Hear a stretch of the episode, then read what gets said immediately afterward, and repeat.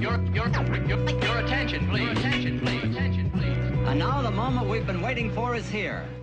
Hablemos ahora de historias de cronopios. Los cronopios, los cronopios infames. en el aire así, personajes indefinibles, unas especies de globos, que yo los veía un poco de color verde, que es muy cómicos, muy, muy divertidos y muy amigos, y muy amigos, que andaban por ahí, muy y muy amigos, y muy Los amigos. Los cronopios infames. Los cronopios infames. pero nunca son completamente seres humanos. Bienvenidos al podcast de los Cronopios Infama. La paz llegó al reino una vez que la travesía del héroe concluyó. Con el paso de los años, la búsqueda de espadas de diamante se transformó en la preocupación de cuentas pendientes. Los dragones lanzafuego dejaron de surcar los cielos, y aquellas mañanas en que nos aventurábamos a explorar mundos fantásticos se vieron paulatinamente reemplazadas por la necesidad de levantarse temprano para enfrentar desafíos de otra índole. Hoy miramos al futuro y nos encontramos con la sorpresa de que aquellas realidades no nos abandonaron del todo, ni nosotros a ellas. Simplemente evolucionaron en nuevas formas de mirar la propia vida, con más color, humor y preguntas infinitas sobre nuestra condición humana. Así que prepárense para combatir como guerreros bajo el estandarte del dulce reino en este excelente episodio final de caricaturas. Pero antes de comenzar, quiero dar la bienvenida a este podcast a Joana y a Penny, que son los invitados especiales para este episodio y que se unen al equipo de Ana, Cheto y Guldo. El día de hoy vamos a discutir las caricaturas eh, correspondientes a todas aquellas animaciones que surgieron a partir del 2010. Entonces tenemos aquí una lista, es algo extensa. Eh, vamos a, a darle su tiempo a cada caricatura. ¿Y qué les parece si comenzamos con Flapjack? Eh, ¿A quién le gusta esta caricatura? Pues a mí, a todos a... Bueno, ¿qué nos, No, qué no nos puedes contar de Nunca me Flapjack? gustó. Es que Flapjack era una caricatura que tenía un estilo de dibujo bastante curioso. Es decir, la animación se veía muy diferente en general al resto de las animaciones de la época, que en ese entonces no había como tendencias tan raras como las hay ahora. No solo eso, sino que también mucha gente lo llegaba a comparar con Bob Esponja, pero no, la verdad. Flapjack era una caricatura con una idea de aventuras de marineros, pero estaba muy rara para ser comparada de esa forma. Sí, de hecho, este, algo que me gusta mucho de la caricatura es este todo el estilo como que rústico que tiene, ¿no? Debido a que como también maneja una temática de, de marinos, de mar, de, un muelle viejo y sucio. eh, luego se da rienda suelta a, a como jugar con las a- con la, anima- la animación que tiene para que va- haga otros estilos más reales. Eh, luego de repente vemos paper cut o caras más realistas o de repente salen con alguna que otra cosa como plastilina. Es bastante extenso y la verdad es que las expresiones son, no sé, me recuerdan mucho a, a otras series que tienen expresiones iguales así muy fuertes y marcadas. Sí, este... ¿Alguien más ha visto Yo Flapjack? nunca vi Flapjack. sí, yo de lo poquito que vi de Flapjack nunca me gustó. Pero o sea, nunca supe por qué. Creo que también era con la animación. Que ya la había llevado. La misma animación que se puso muy de moda como en los noventas. De estos dibujos como que ya están cada vez como más raros. Como la vaca y el pollito y todo ese desastre. Como que ya la llevaron un poco al extremo. Y la verdad está muy interesante. Pero no, era- no me gustaba a mí. Pero ni nunca la vi mucho. Entonces no puedo opinar. ¿Cuál es Pero- más o menos la temática de Flapjack? Es un niño que va con una ballena que se llama Ruby. Vive en una ballena llamada Bubi. Vive en una ballena. Y es el aprendiz de un aventurero, pero eso- el aventurero es como un súper fracasado. Borracho, ¿no? Aunque obviamente... Bueno, no es un borracho, O sea, es un borracho, no tienen pero es como alcohol, para tienen dulces, niños. pero ajá. Es de los borrachos para niños clásicos. en la- Ándale, lo chistoso es eso, ¿no? Que ahí todo el mundo pelea por el cara, los caramelos. Sí. Y beben maple. No, Sí, es cierto. Güey, has bebido maple, es delicioso. Díganlo. Bueno, sí, pero lo, que- lo que más me gusta de, de- o sea, del protagonista, Flapjack, es que siempre tiene como que esa ideología de que es un niño inocente, ¿no? Es inocente, o sea, no ton- tal vez algo tonto, pero más que tonto se me hace un personaje como que luego Peca, de, peca de inocente. pe- peca de inocente porque tiene al capitán Nudillas así como en un en un mega estandarte bien alto Pedestal. pedestal. Eh, y la verdad es que, pues, como dice ella, el Nudillas es un, es un tarado, ¿no? Mm. No sabe qué hacer con su vida. De hecho, algo bastante horrible es que el capitán Nudillo ninguna de sus partes del cuerpo es la que originalmente era. Es decir, un pirata con una mano de palo, con un garfio, bueno, es relativamente normal, pero el capitán Nudillos era... Creo que la única parte real del capitán Nudillos era su nariz, si mal no estoy. No, su, su cara entera. No, su nariz, porque en un capítulo específicamente se queja de que todo en su cuerpo era falso, excepto su nariz, y en ese capítulo pierde la nariz. Según ¿Nunca yo sí tenía cuando- todo arriba como del cuello. Nada más estaba como en una caja con brazos y piernas de madera. ¿Nunca has visto cuando se quita la camisa? Su cara es azul y todo lo demás es color carne. Tiene un degradado del cuello para abajo. Pero, pero había una razón por la que habíamos puesto este, ¿no? Al, al principio. Entonces, Mm. además de que es genial. La mayor parte de los creativos que estaban dentro del fondo, dentro del trasfondo de la creación de Flapjack fueron básicamente los que crearon series como Un Show Más, Hora de Aventura y muchas de las últimas tendencias. Que, bueno, es que incluso Chrono- Creo el escritor de Hora de Aventura. Chowder, ¿no? Está- Para- Chowder está totalmente basado en Flapjack. O sea, de todo, de los chistes, la comedia, todo, todo, todo. Digo, la comedia, no, los chistes, la animación. Ah, hay otra, otra que no vi. Podemos saltarnos a Sí, Chowder, a Chowder. vigilándolo. ¿Ya una vez? Ay, a mí sí me gusta mucho.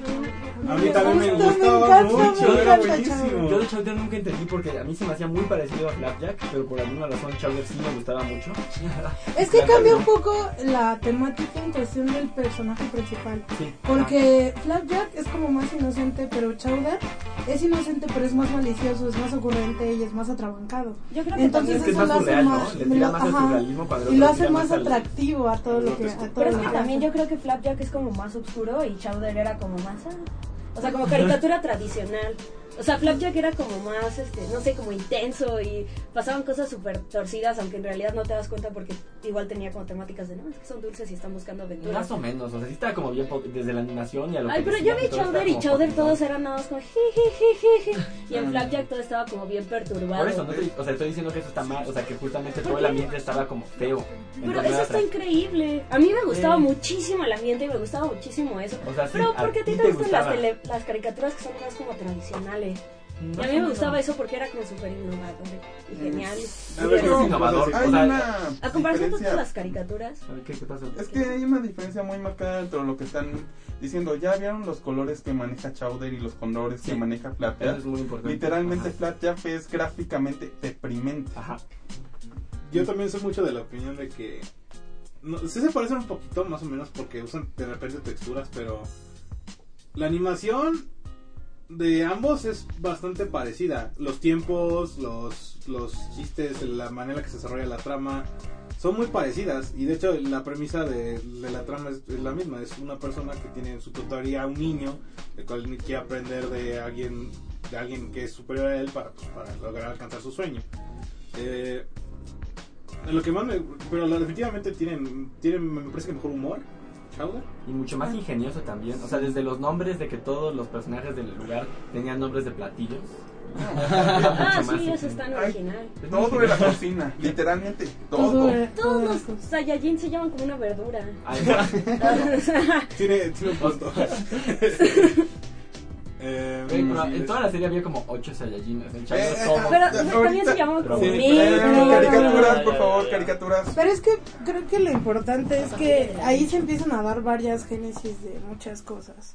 Con, con Chowder empiezan como a salir otro tipo de cosas y creo que desde se nota desde Flapjack a Chowder esa génesis de gente nueva que empezó a hacer otro tipo de caricaturas. Sí.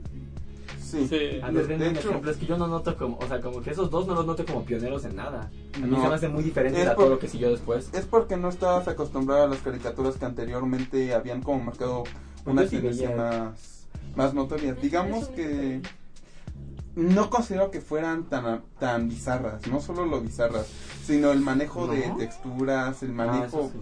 el manejo de la trama en general, pues No, se vuelve súper creativo a partir de un punto y por ejemplo recuerdo de Diez y por decirlo de una forma rápida y sí eran bastante creativos pero era algo mucho más normal en cierta forma y muchas otras caricaturas ma- marcaban como esa tendencia de que no se disparaban tanto hacia la creatividad Yo creo que lo más importante entre estos pioneros que hicieron ese, ese salto en esa época fue el hecho de que, por ejemplo, Chowder empezó a desarrollar unas leves subtramas.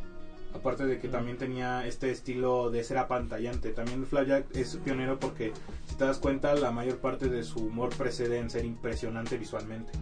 Eh, Sí. bas- Chowder, bastante... sí, se basa muchísimo. Exactamente.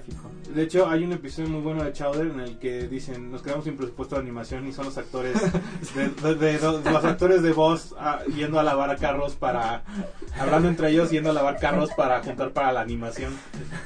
Y este, y ese tipo de cosas que son súper memorables empezaron a salirse de la caja y precisamente fue lo que impulsó a, a Pendleton Ward Ajá. creador de la aventura a tener una idea propia de que necesitamos algo que sea más tal vez más exótico Más más irreverente. más irreverente más apantallante pero Pero que no deje de ser inteligente Yo siento que las caricaturas siempre fueron Sí, así, Invasor en especialmente Sim, en los yo estaba 90. súper- Sí, Invasor Sim está súper salido O de sea, la norma. Invasor sí me está mucho más imaginativo y bizarro de lo que fue Flapjack, ¿no? Rocco no, no es Y para Rocco nada. también, Rocco Tiene estaba- un montón de chistes para adultos que no te das cuenta, o sea, porque están súper bien mezclados con la trama No. infantil, pero así nada más creces tantito y es como, oh, por Dios, era un chiste subversivo. Yo, yo lo que pienso es que son herederas de todas estas caricaturas que mencionan y tal vez... Pero es que yo siento que las caricaturas nunca han sido buenolitas.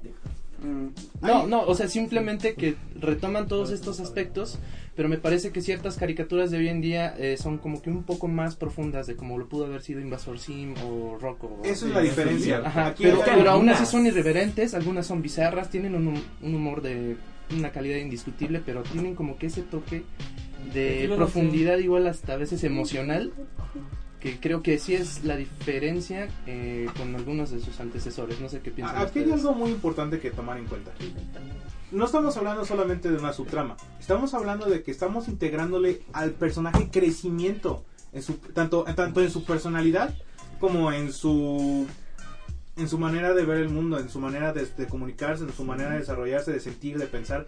El personaje, tenemos una trama de una caricatura parecida a una de los 90, como me dijo aquí mi compañera de Jedi o, o otro tipo de caricaturas, pero, pero los personajes tienen un crecimiento interno, una, una trama que lleva un hilo y que empiezan a, a- a desarrollar conforme pasan los episodios. ¿Chowder?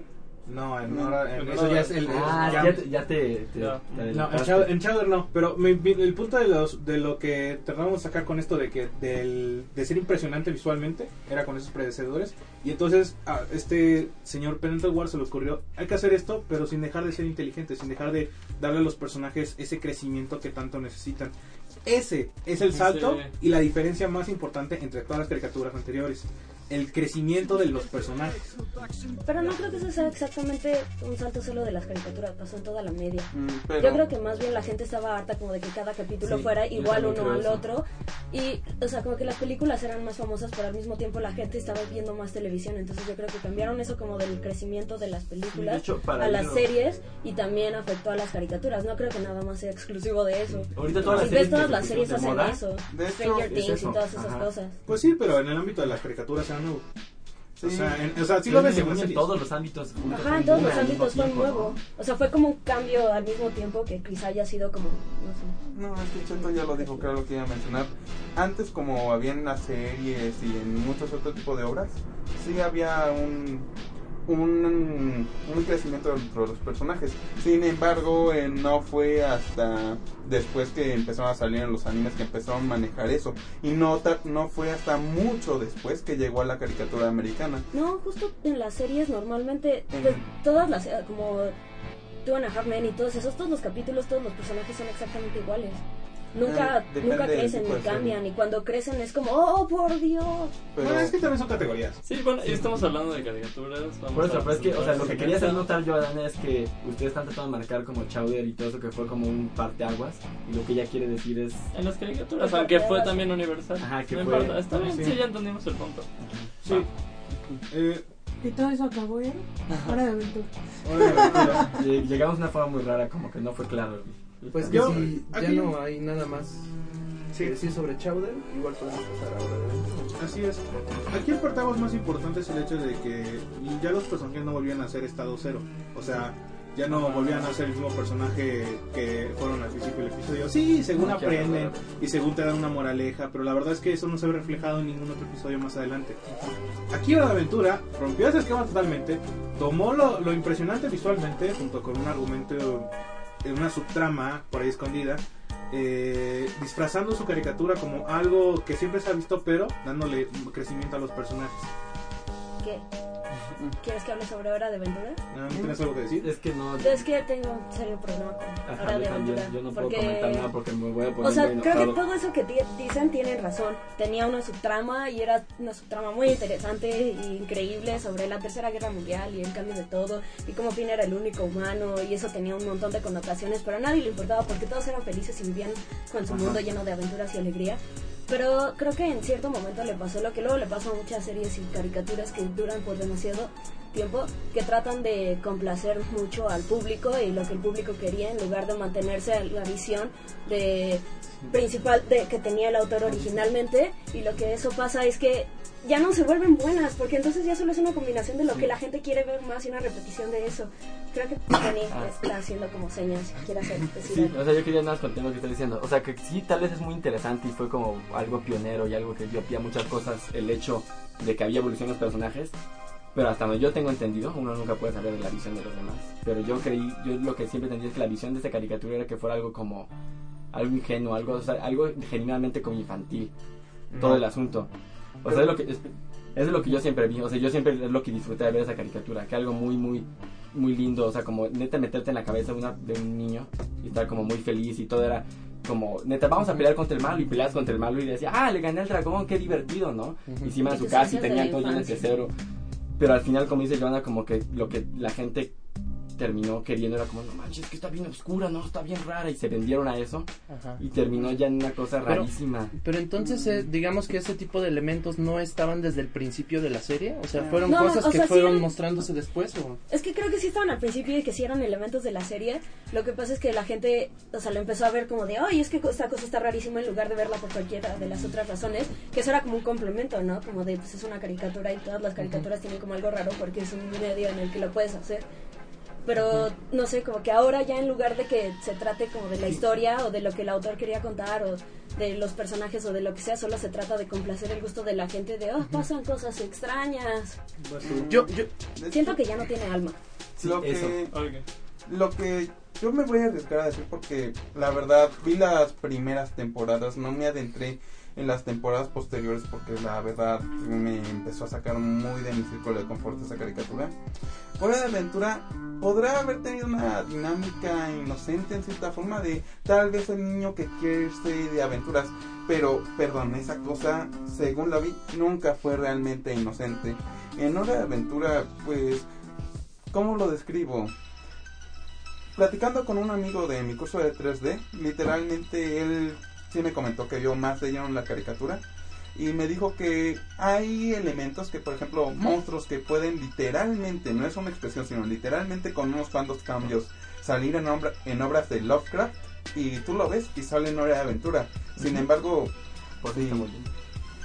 Eh, de hecho, sin embargo, es una caricatura que, si bien tiene una tendencia muy marcada de colores psicodélicos y alegres, en general es una caricatura tan oscura como, oye, Jake, acompáñame, a esta, a las 5 de la tarde le corto la cabeza a este monstruo y le vuelve a crecer. O sea, eh, eso Pero no es que- está bien. Pero eso es justo lo que te venden las fábulas, ¿no? Las clásicas fábulas para niños, es, era eso. Sí, creo que lo O que sea, tú estás la idea de ser aventurero era como, ah, es que yo quiero ser pirata.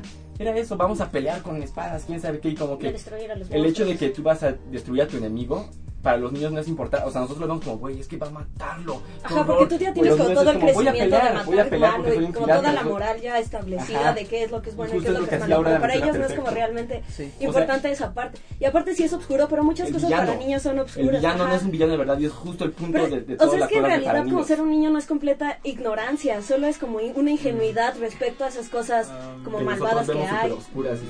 Yo- yo, yo, antes, antes de seguir, tengo que abordar un punto que mencionó Joana, importante. Este, debemos, hay que tener en cuenta la época en la que se está haciendo la caricatura. ¿Qué año es? ¿Quién sabe? 2010. 2010. Ah. Se está haciendo la caricatura en el 2010. Estamos hablando de que se está haciendo una caricatura en la época digital. Eh, tal vez eso que se mencionó, un poquito de eso, de el fanservice, eh, es algo que se empezó a establecer porque ya hay más contacto con los espectadores de parte de todos los desarrolladores. Eso ha sido algo La que últimamente sí ha, se ha vuelto bastante influyente en, la, en, la, en el desarrollo de las caricaturas. Pero la verdad es que antes no se podía porque antes era solamente un equipo creativo y a lo mucho recibían si acaso correos o dibujos como pasaban en, en muchos de las, de las canales de caricaturas. Pero gra- gracias a las redes sociales, gracias a todo el, com- el contacto que ya hay directo con estos desarrolladores, este, se empieza a ver una, una comunicación de satisfacción o de incomplacencia con los espectadores. No estoy totalmente de acuerdo con que sí ponen este mucho fanservice, pero la verdad es que hoy en día es, es difícil ver una caricatura que no sepa que le está yendo bien con un tema en específico y no incluirlo. Porque si al fin y al si al fin y al cuenta a mí se me hace como, de acuerdo estoy exagerando, se me hace como cuando a un cantante le gritan que toque una canción y es- es- entonces va con esa canción. Más o menos. Pero por decir eso, Sí. nada más en un paréntesis que quiero hacer rápido, eso llevó a la perdición muchas cosas en Japón. En Japón sí hay una comunicación súper dura entre los escritores desde hace mucho y los, los espectadores. Y por eso muchas, muchas caricaturas, Naruto, por eso de repente dijeron, vamos a revivir a todo el mundo, porque pues, es lo que la gente les pidió y no tenían otra cosa más que hacerlo. Entonces la comunicación luego puede ser bien dañina. De hecho, hay un detalle. Sé que están diciendo que Hora de Aventura tiene una tendencia como, digamos, más épica en cierta forma, pero ¿qué es lo que pasa con una caricatura cuando dura unos tres años? Comienza a haber ciertos cambios, pero cuando dura una caricatura una cantidad de tiempo como ha durado Hora de Aventura, el público llegó a crecer a una... a- digamos que ya no es el mismo público infantil y cuando pasa esa tendencia también los canales tienen la tendencia de aumentar el nivel de digamos la madurez dentro de los programas hacia el público es decir Pero eso. aunque no considero que Hora de Aventura haya sido como inicialmente algo inocente, en mi opinión actualmente el público que manejan ya tarde es público adolescente a tal grado que les gusta a una impresionante cantidad de adultos. Yo, este, de, de hecho, de hecho, de hecho, no nos adelantemos tanto porque también hubo cambios muy grandes en los últimos seis años de caricaturas y en la misma serie de Hora de Aventura, así que, este, ¿Nadie sigue viendo Hora de Aventura? ¿Es lo que me quieren decir? No, Pues, bueno, no, o claro sea, que no. Bueno, yo soy, Yo sí. eh, Y- digamos que yo ¿qué opinas? vengo de una experiencia muy diferente, porque creo que de todos los aquí presentes soy el que menos ha visto Hora de Aventura. He visto como capítulos como muy eh, separados o, o variados. Eh, a partir de lo, de lo que dice Guldo, cosas interesantes que veo en esta caricatura es que precisamente está abierta para todo el público. Puede tener una audiencia tanto infantil, juvenil y como adulta. Y muchos elementos que yo he llegado a ver en varios capítulos de Hora de Aventura eh, me hacen pensar que es una serie súper ambiciosa. Porque precisamente toma todo este esquema de las historias tradicionales de fantasía en el camino del, eh, del héroe, eh, pero no siempre es garantía de que vaya a salvar a la princesa o de que vaya a matar al dragón. Siempre va a pasar algo que va a cambiar, digamos, ciertos paradigmas. Yo he visto un par de cosas que sí me han dejado un poco como pensando después de haber visto el capítulo. Llevan temas como la soledad, eh, el olvido, la locura, que son cosas que no son tan habituales en otro tipo de animaciones anteriores. Eh, y es- son súper inteligentes. Y además eso me encanta porque ayuda a cambiar un poco la visión que podemos tener todos de nuestra realidad. Yo quiero continuar con eso. Justo eso es lo. O sea, esa es la parte hermosa que tenía al principio. Y yo siento que se aferraron a eso y se les olvidó. O sea, como dice Joana, perdieron el alma. O sea, como que antes hacían ese tipo de jugadas de vez en cuando. No todos los capítulos eran así como profundos o trataban temas serios o lo que sea. Y lo hacían de vez en cuando de forma mesurada, de forma muy buena. Y por lo menos, o sea, yo vi hasta la quinta temporada, una cosa así. Y en la quinta me eché, me eché como 8 o 10 capítulos y todos eran así, todos eran así, todos funcionaban, ya trataban temas profundos, quién sabe qué, y trataban de siempre hacer un cambio súper extraño y decir como, ah, mira, es el castillo, ah, pero va a pasar algo súper extraño y súper raro y no te esperabas eso. Entonces como que al final se terminaron ya, o sea, sumiendo en esa parte que estaba muy chida, pero olvidándose de todo lo demás, entonces como que se les fue lo- su esencia. Yo siento que ese fue el problema. Aparte de eso de que antes era para niños, pero los niños crecían, es que eso siempre, Hora de Aventura siempre ha tenido un montón de público joven, adulto y todo eso. O sea, a mí me lo recomendó una amiga que era como súper fan ahí en Estados Unidos y que todo el mundo estaba súper loco con esa caricatura en Estados Unidos. No tiene, no tenía por qué crecer porque Sí, ya no trataba como temas para, más o menos para adultos. Pero que no era así como súper obvio de, ay, es que esto es para gente un poco mayor que no son niños o sea, pequeños, sino era ajá, adultos era el trasfondo. Como niño pequeño no creo que te des de- cuenta del trasfondo, trasfondo Es que- sino ya como adulto Yo- lo ves y es como, ah, mind blown. Yo pienso que no tendría que ser como algo exclusivamente para adultos porque estaríamos subestimando eh, también a la No, no, no, ajá, infantil. sí, o que sea, probablemente igual- también se den cuenta. Yo lo digo como por mi propia experiencia de que Rocco había un montón de cosas que no me daba cuenta Ah, de qué sí. es lo que eran hasta que lo volví a ver ya cuando no era un Sí, pequeño pero, o sea, yo sí creo, esto dijiste un punto que me gustó mucho. Que unas, o sea, muchas veces sienten que la caricatura tiene que crecer cuando si la hacen bien, como estaba al principio de Hora de Aventura. O sea, justamente si tenías el cuidado de verlo, había un trasfondo mucho más chido. Pero si nada, la veías en una caricatura muy amena para los niños. Eh, amena. No muy, había momentos en los que sí estaban muy extraños. Eh, pero- eh, pero eso solo era así. ¿Podemos pasar a la siguiente caricatura, por favor? Perdón, es que creo que nos perdimos demasiado. de- Regular Show. Es que era la más, No es regular. la más grande de No. que vamos a ver. No, Sí.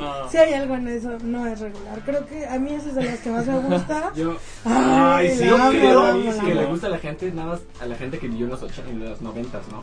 Se Yo gusta- soy por eso, yo todos Yo soy de los referencias a la 90, cultura yo soy de los que yo no he 90. hablado con nadie que no sea de los noventas que le guste.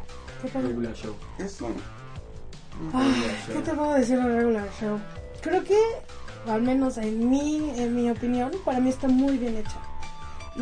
Las cosas que les pasan están extremadamente bien hechas porque desde que se embriagan con soda, desde que el mejor amigo mata al otro solamente porque le ganan fuerza, desde que se Ah, drogan no. con alitas, desde que se ponen hasta atrás con las mismas alitas, de que Musculoso es un troll, o sea, es como todo el, el entorno, como giran las cosas, a mí se me hace como los perfectos antihéroes, porque son huevones, son holgazanes, son mal hechos, son este... Unos incompetentes. Son unos incompetentes que viven al filo todos los días para ser despedidos. A mí eso me parece bastante bien y aparte se sale un poco del, de otros tipos de temáticas que son como de tenemos que hacer algo, tenemos que completar una misión. Ellos solamente son como un día yo creo que en la vida mía y de mis amigos y eso te lo hace muy ameno, hace que te identifiques. Sí. Desde, yo también me la paso jugando videojuegos, no hago nada, todo mi cuarto está tirado, entonces eso es lo que hace que te identifiques con ellos y aparte todas las referencias que usan están buenísimas, desde que aparece el poder te quedas así como de Salen cosas videojuegos, Maquinitas. maquinitas. Tiene muchas referencias a la Ven, películas. película- Ah, un- películas en Laserdisc. Y se pelea por los eh, Sí. La guerra de formatos. Un, un detalle Ah, que a mí la me encantó de Regular Show, así que en un comentario, en un capítulo, dicen como, oh Dios mío, esta semana estuvo muy muy amena, ¿no? No tuvimos que destruir ningún robot, ni, y tú como, o sea, que neta hacen o sea, hacen evidente que, tú- que ellos saben que su vida es una cosa De rara. hecho, hay otro capítulo donde creo que están con una videograbadora y creo que se les cae que es encima y dicen, por lo regular aquí es cuando pasa algo extraño. Eso a mí me encanta ese detalle porque no solo es que está raro, sino que ellos hacen evidente el hecho de que su vida está rara y eso es un detallazo. Hablar. Es que el problema con Regular Show, que técnicamente no es un problema, es un super argumento para hacer historias de, oye, ¿no tenía solo que cortar el césped? Sí, pero entonces ¿cómo invocaste a un diablo? Pues re- realmente ah, era cuando querían pelar sillas y encuentran una máquina de No, ah, lo que hacen el en diablo. el Regular Show sí es lo más casual del mundo. Pero cómo lo exageran es realmente otro nivel. Y hay veces donde ni siquiera tiene un como un gran sentido lo que pasa. Simplemente se encuentra una cosa increíblemente legendaria y Es que, ya están destruyendo el Además, mundo ni siquiera los personajes podrían parecer tan interesantes en una primera mirada, Puede sino es más ¿no? la situación en las que los involucran. Es lo que hace súper interesante a, a Regular Show. Y otra cosa es que son súper musicales. Eso también se agradece un buen. Sí. Se- De hecho, muchas de las de los los fondos capítulos. o de las canciones que están ahí están hechas por ellos. Tienes una- Es que es una tiene- no, y tienen O sea, canciones es que puedes es reconocer muchos- fácilmente. o sea, en muchos. ca- En muchos Show. Sí, regular. Show y no, me- no The puedo mencionar una Power. sola The canción. Power. O sea, to- Por ejemplo, todo el capítulo de Power cuando están... Ah, mira, te pongo un ejemplo. Cuando van para reemplazar el carrito de golf, Ajá. van con Benson y Benson dice que le gusta el electropop. Ponen una cinta y toda esa cinta es hecha por ellos. Ah, o sea, todo sí. es- toda la ya. toda la musicalización que tiene Regular Show está hecha por ellos. No, pero la música sí juega un papel muy importante en muchísimos capítulos, ¿no? Claro que sí. Sí, Eh, sí, claro sí, que le da un ambiente El- como ochentoso, no pero nuevo. El ambiente sí, pero No, yo le da- que- no, el ambiente, incluso a veces el, el tema principal es la música, o sea, el, el del montaje, Por ejemplo, cuando están en busca de la canción de cumpleaños, la nueva canción de cumpleaños. o incluso la de la Pilar Sillas, o sea, esa la resuelven tocando una canción y cantando una Es cierto, una- sí. Lo que pasa es que es, una película de dudes, que es un género, no me importa lo que digan.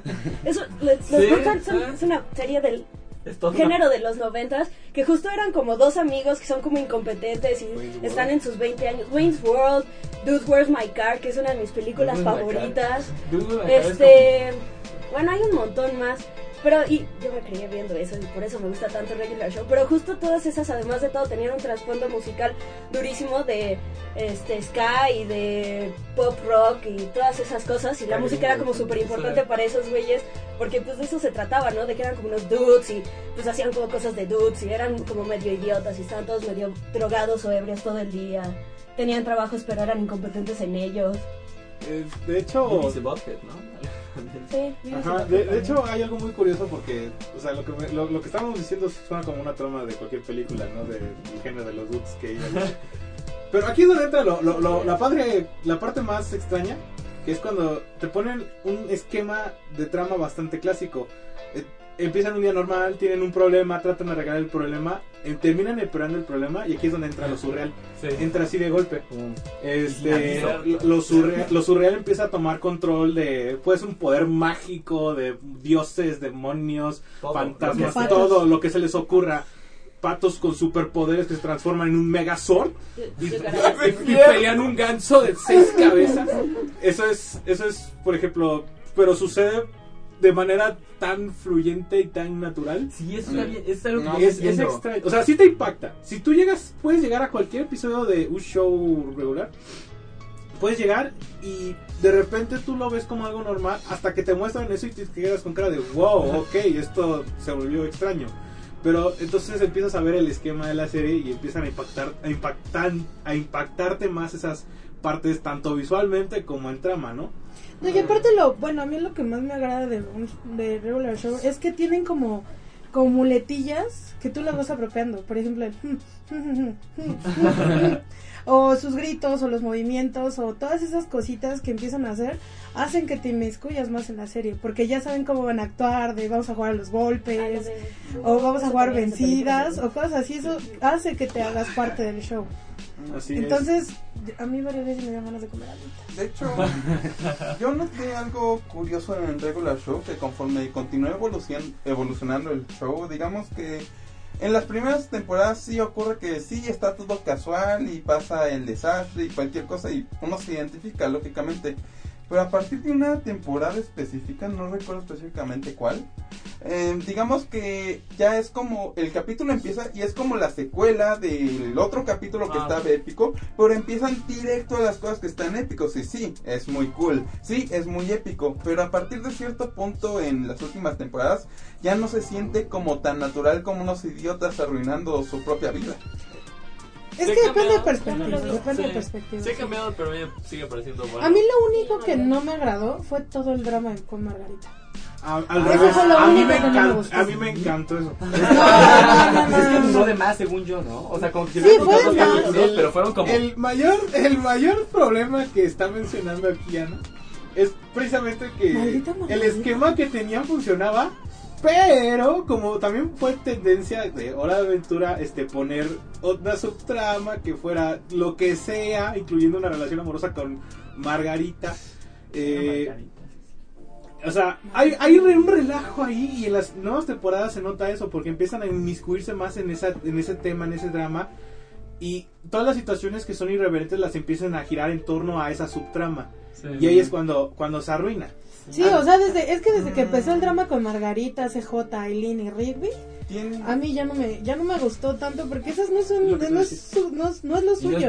No es lo suyo, no es lo suyo. Sí es lo suyo por una razón. Un show más por extraño que parezca está basada en la vida del creador de la serie, lo cual es aterrador porque plantea que en algún momento de la existencia de Rigby existió en la vida real y eso no está Oh. Rigby es genial. bien. Es genial, pero es peligroso si lo pones de esa forma. En la, en la vida real te corren por culpa de ese tipo. Sí, el caso es que por eso entiendo como cierta connotación dentro del argumento que metieron una historia como tan personal para Mordecai, porque teóricamente el creador de la serie se representa como Mordecai. De Ay, hecho, pobre tipo, entonces. Bueno, sí, o sea, sí está bien, pero, pero, o sea, yo, yo personalmente yo amo todo el drama que hay alrededor de Margarita. A mí me Pero encanta el, es que a mí me encanta el, a mí me encanta el drama que sucede porque la verdad es que yo soy ese tipo de persona que le gusta ese tipo de, de conflictos románticos y así. Pero la verdad es que sí sobra. O sea, lo puedo notar, me encanta, pero la verdad es que si veo los episodios, si empiezo a descartar los videos en los que no mencionan eso, eh, los, los- los episodios en los que no mencionan eso, las nuevas temporadas, la temporada se queda así de chiquita. Este, ya, ya lo demás ya no se siente tan padre. Y de hecho vuelven a temas recurrentes. Sale, hay un episodio del sándwich que se- para comerse un sándwich tienen que vestirse con copete a los 80, shorts de mezclilla arrancados. Ah, güey, buenísimo. Y recurren a ese tema tres veces. Tres veces lo recurren. Y de hecho empezó a caer en un esquema como de ya no sabemos qué hacer. Sí, pues es Pues que ser. también lo que pasa luego con las cosas es que no saben decir cuándo ya. Es como, bueno, Pero ya va a acabar. Sí. Sí, mucho se canceló. Ah, pero, no duró. Ah, ¿se canceló? o Se sí? canceló. Ah, Se bueno, es que es diferente. O sea, ya va a acabar porque se canceló, es diferente. Ya va a acabar porque dijeron, güey, ya, lo logramos, vamos a... No, sí, sí, sí se canceló. O sea, obviamente lo van a tener con un episodio, pero Sí, se o sea, les avisaron que ya este es su último y lo van a acabar, pero es diferente eso a que como... Nadie ha visto el octavo, ¿verdad? No. yo, yo sí. Es que yo de esas no sé temporadas, yo aburrido, no más he visto. Yo- yo- quiero comentar que creo que al principio nada lo dijimos, pero quería volver a decir que las referencias, este, ¿cómo Tiene referencias. Las referencias que tiene son así, pero elegantísimas, geniales. Ah, sí, y de, de iconos pop increíbles, o sea, de la última cruzada, de, de los Megazord, de todo, todo, todo, todo, básicamente todos los 80s y los 90s que fue importante. El seca. hacen una referencia. Cuando salvan el Park Silux, que los monitos que le hicieron su despedida a Charlene, Ah, sí, sí. desde la música, la vestimenta, ahí está MC Hammer. Es que No, O sea, el, amigo este de de Skipcon que tiene como un DeLorean, todo, o sea, Dark Ah, todo. sí. Le, le, le tienen un amor al el creador, o sea, tiene razón en parte Guldo. Le tienen un amor muy específico a esa, a esa época. Y puedes ver, te puedes emocionar y puedes sentir ese, ese ambiente en algunos justo son los. 80s así destilados en lo más puro y justo como los 80s tiene la herencia de los, o- de los Ah, 80s, no, Los espera, 90s los tienen 90s la tienen herencia de los 80s, Sí. pues hay mucha cosa ahí todavía de música metalera. De, de hecho, es tan influyente ese que en un episodio estaba Mordecai usando algo parecido a WhatsApp. Eso desentonó tanto para mí, desentonó tanto que me dio así se está de- mensajeando con CJ le dice que le gusta. Así es.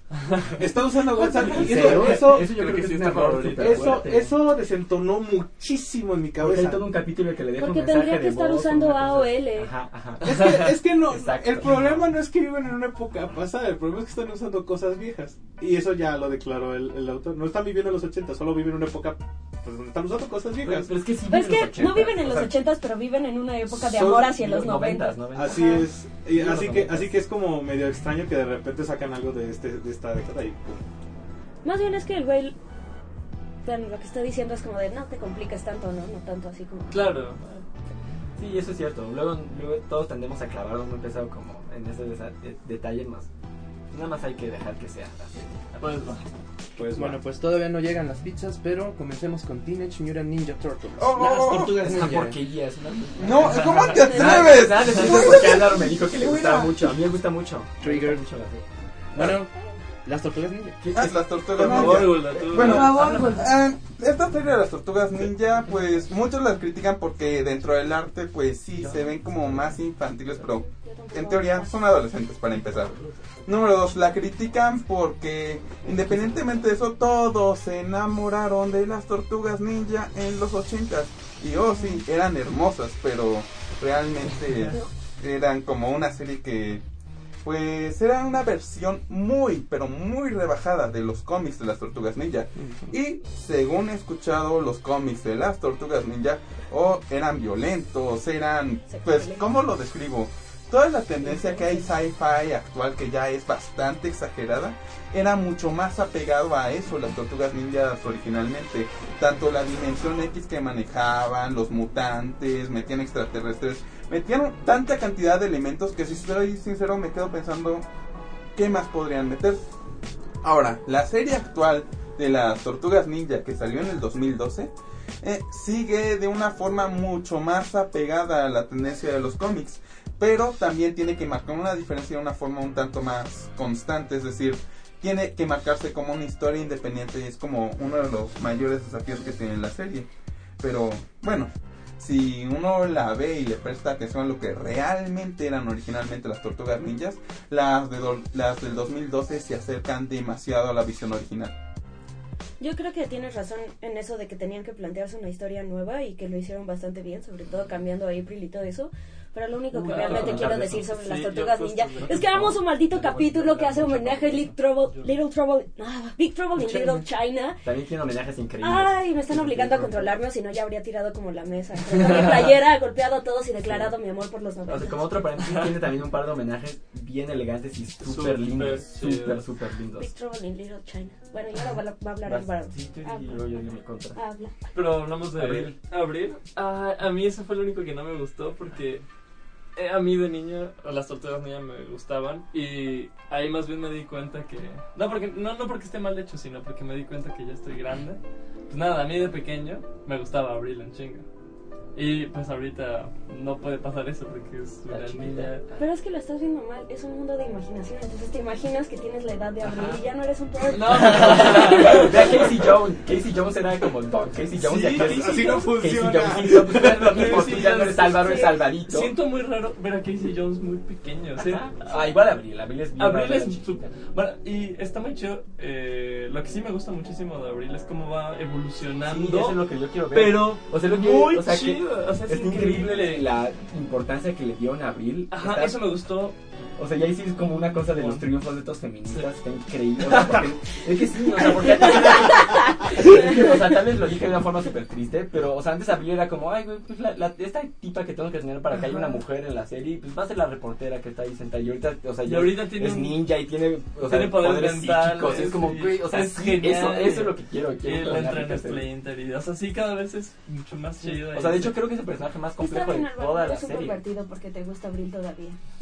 ¿No? Pero no, ¿no creen ustedes que es el personaje que está más desarrollado de toda la serie? Mm, es que todos están muy bien desarrollados. Las tortugas más o menos. No, las tortugas. No, las tortugas tienen unos caracteres intactos. Ajá, porque todos son todos son algo diferente y los No, sí, pero no, no, no crecen. Según yo, los- las tortugas no han crecido Pero jamás no, en toda la no, serie. pero está bien así, sí. ¿no? Sería Ah, raro. sí, no, o sea, no, no me estoy quejando, pero Hasta más o menos Donatello, Donatello en algún momento Ah, sí. Es el que más evoluciona o más. No, creo que sí todos. No, Pero sí ha habido un crecimiento por Incluso parte de todos. de- de- sí crecen. Desde la podría- granja a- al espacio. Qué raro. Podría poner Sí, algunos ejemplos. Por ejemplo. Ah, dentro de los problemas que tiene, digamos, Rafael con los insectos y sus literalmente fobias, es algo que posteriormente en la serie se toca varias veces y eventualmente llega a algo más calmado. La forma en la que este Leo inicialmente se maneja con esta caray y cómo posteriormente avanza de una forma ya como, ya no como un como un intento de ligue, sino como para llevar tanto a su equipo como con el desmadre que tiene cara y para que no haya pues problemas en general. Tan- de hecho, la evolución de Leonardo está muy Es- interesante. Porque además a veces falla y sí aprende sus errores Sí. y no, así está. Eh, o sea, él en teoría al principio era, ah, yo quiero ser el líder porque es una chida y después, em, espera, no puedo arriesgar a mi equipo así. Y, La razón por la que lo hacen líder es lo que más me gustó de toda la serie. creo. Porque él se propone. Porque, ah, porque tú lo pediste, es como, ah, bueno. No, de hecho, si analizas ese detalle, sí tiene eso. una razón bastante sencilla. Sí, Alguien que es líder tiene que ser alguien Azul. decidido. que quiere ser líder. Azul. Yo solo, yo No solo siempre los Power tengo, Rangers es rojo. Yo solo tengo una pregunta. Es lo que tú ¿A alguien de aquí le gusta el diseño físico? Sí. de Me gusta mucho más que el, Sí. que el Sí, clásico. mí- mucho no, más. es No que me además gusta hasta mucho se más, pero burla- sí me gusta. Hasta se burlan Sí, cuando. uy, también esos cuando otros se- homenajes están Ay, increíbles. son Güey, que increíbles. nunca abren un portal y sale el abril del otro y, Y es como. y está chistoso. No, y cuando se burlan de ¿qué? ¿Es eso qué? ¿Qué usábamos? ¿Qué? Las- ¿Qué No, deja eso. En un capítulo, Abril dice, ¿y qué sigue? Voy a usar un overol amarillo. Y mm, no me pregunten cómo, no les voy a dar spoiler, pero llega el momento donde Abril usa un overol amarillo. Y es grandioso. es grandioso. Este, de hecho, de hecho es lo que les iba a comentar yo. Eh, desde un punto de vista objetivo, me encanta que las tortugas sean súper expresivas. Te- tienen mucha influencia oriental. Se nota luego, luego. eh, Tortugas ninja. Pero si te das cuenta, originalmente no tenían nada No, de influencia tenían- más eran el nombre ninja. Eran súper redondos y estaban no. como. o sea, pero las expresiones son muy de animes a lo que voy. Sí. Ah, Las sí. expresiones y Sí, las y todo. algunos toques de humor también. Sí, humor japonés también. japonés. Ajá, como es. Ah, bueno, claro. bueno, o sea, sí, es, es humor muy, muy, muy así japonés. Enséñaselo al micrófono. Ah, yo quería destacar, o sea, como con todo lo que hemos estado tratando ahorita, o sea, los temas que hemos tratado tratando de que este, la evolución de los personajes y bla, bla, bla, bla, justo las tortugas niñas se me hace un ejemplo muy interesante en el que no es importante la evolución de los personajes, ni el avance de la historia, ni todo, o sea, como sigue siguiendo el esquema este antiguo en el que pues, cada capítulo nada más es como, ah, voy a aprender una lección y quién sabe qué, y voy a ir a, o sea, tengo un problema y lo voy a resolver, pero como que a gran escala si te alejas un poquito sí hay un crecimiento. No, manches, sí. Entonces, o sea, es muy Sí. diferente por decir a. ¿Cómo se llama? Se me fue la, su gorra, su gorra, ¿cómo se llama? Gravity Falls. A Gravity Falls. Y por decir. Eh, Steven Universe, que ahorita creo que vamos a llegar a esas en algún Sí, momento. vamos a llegar. O sea, porque en esas yo sí veo que cada capítulo, como que lo, lo importante de cada capítulo es que avance la historia. No, pero en Steven No. Universe hay un millón donde no avanza. No, no, pero. pero- pero Pero en ya. cambio en las tortugas ninja como que siento que lo hacen Ah, lo disfrutas, y lo disfrutas de las dos. Ah, yo también. Ajá, Sí. es que sí, como, si lo, se, ¿se entiende lo que dije? Eh, que- ¿O alguien sí. lo quiere re- No. Yo tengo un comentario muy importante de las tortugas ninja. Es que no sé ni cómo. Tenemos, hay que tener en cuenta, en la cuestión de desarrollo del personaje en personalidad, hay que tener en cuenta algo. Llevan casi 20, 30 años de personalidad atrás las tortugas. Estamos hablando de que, aparte, la verdad es que mis respetos, agarraron personajes muy, muy establecidos Sí. y les dieron crecimiento. Eso no lo puede hacer cualquier, cualquier Y se este, sienten bien estudio. además. Se sienten o sea, los bien. modernizaron de forma que dices como, eh, ¿qué pasó Y con te esto? encariñas con. Así es, no, no, o sea, fue un crecimiento. Mis respetos porque eso, eso es romper esquemas, pero bien establecidos. Sí. Y lo único que sí podría decir... Romperlos, pero sin romperlos. Sí, porque se que sienten bien. Tú dices, raro. estas son las tortugas ninja, pero no las sientes como que Es que están ese mal. sí, no sé cómo le hicieron Yo para revivirlas, No pero... eso, pero sí están Eh, increíbles. Es que la serie actual de las Tortugas Ninja, según me dijeron literalmente, los creadores originales de las Tortugas Ninja están con ellos y es así de, en Nickelodeon tú te quieres pasar de creativo, no, no, no, ven para acá y básicamente los tienen a raya de, respeta mis personajes y haz algo apegado a mi trabajo, no te es pases de creativo. Incluso aunque tengas de los creadores, luego no es fácil, ¿no? O sea, No, no, podrías no sacar es los creadores de cualquier cosa y decirle como, venga, vas a volver a ser tú. Y se va a ir al diablo. Sí. O sea, Yo- muy bien. Como último comentario, este, mío, al menos, este, personalmente yo no disfruto tanto los fondos ni el entorno. Es Eh, muy repetitivo. Es muy, la lumina, los personajes, los modelos están padres, pero es muy extraña la luz. La luz es muy extraña, lo Lo que siento es que, Pues viven en una que es muy repetitivo, o sea, que ya tiene No, como no. ciertos escenarios hechos el render y toda la cosa así, y siempre lo rehusan y lo rehusan y lo rehusan. Podría ser, ¿no? Mm, eh, No, ¿Sabes sí, lo sí, difícil que es hacer el Sí, elementos no, no, en no digo, 3D? o sea, no digo que esté mal, y la verdad, o sea, si, si es lo que necesitan para seguir haciendo capítulos buenos y lo que sea, y sin gastar dinero está bien, porque no es como, Pero o sea, ¿por qué yo me fijé en eso?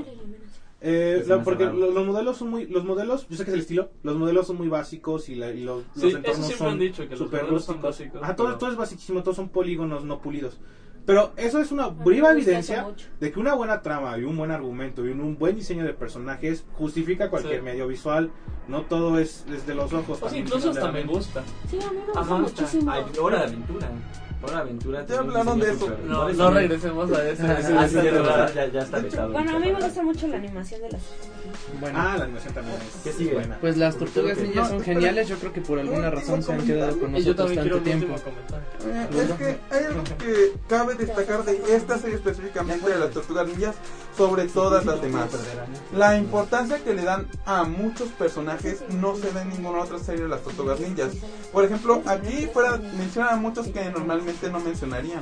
Como llega a ser Cara y como llega a ser pues Casey Jones no sale necesariamente en todas las series. Digamos que no es solo el hecho de que mencionen por ahí más personajes que, por ejemplo, literalmente en una ocasión sacaron a un pedazo de basura, y no es una expresión, es literal, para que sea un personaje y esa cosa sí existe en las figuras. Todo lo que sale en esa serie es apegado a algo que ya existe de las tortugas, de ¿Los las tortugas ninja. también? Sí. Sí. ¿Has visto el arte de los de las tortugas de Ness del proyecto Manhattan? Salen los no recuerdo el nombre, pero sí salen los Triceratops. El caso es que el otro detalle que al que voy con esto es que por ejemplo personajes que antes pasaban completamente desapercibidos como Destructor o Destru- perdón, como Splinter le dan una importancia muy muy fuerte Sí. a tal grado que Splinter literalmente es tan fuerte que es dañino para la propia serie por decirlo de una forma por eso nunca pelea de hecho sí. También en esa serie también es más de ninjas que en cualquier otra serie de las tortugas ninjas ¿eh? Sí, eso me gustó muchísimo. Y ya, eso que dijo él. mi último comentario es que no sé cómo le hacen para reunir tantos temas cliché. O sea, hacerlos una trama y que funcionen súper bien. O sea, eso es- Y que avance la y historia. que avance. Y, Sí, porque Ah, es súper cliché. La serie es súper cliché, pero sigue funcionando. Ahí es como y no tomar esos basura. elementos: robots, alienígenas, triceratops, o sea, Mutantes. es mutantes. Es como, eso Otra, una dimensión alterna. Una dimensión alterna, el espacio, o sea, sí. El Sus espacio. personalidades son súper cliché también. Sí, pero funciona. Pero es como. Está muy bien. violento.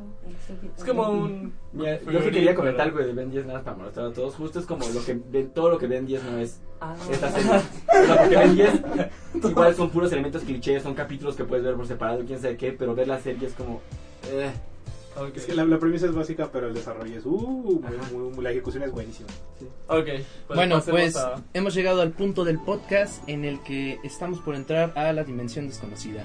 Una serie controversi- controversial para algunos, eh, que yo no entiendo cómo es que tiene tantos adeptos alrededor del mundo, y estoy hablando de My Little Pony.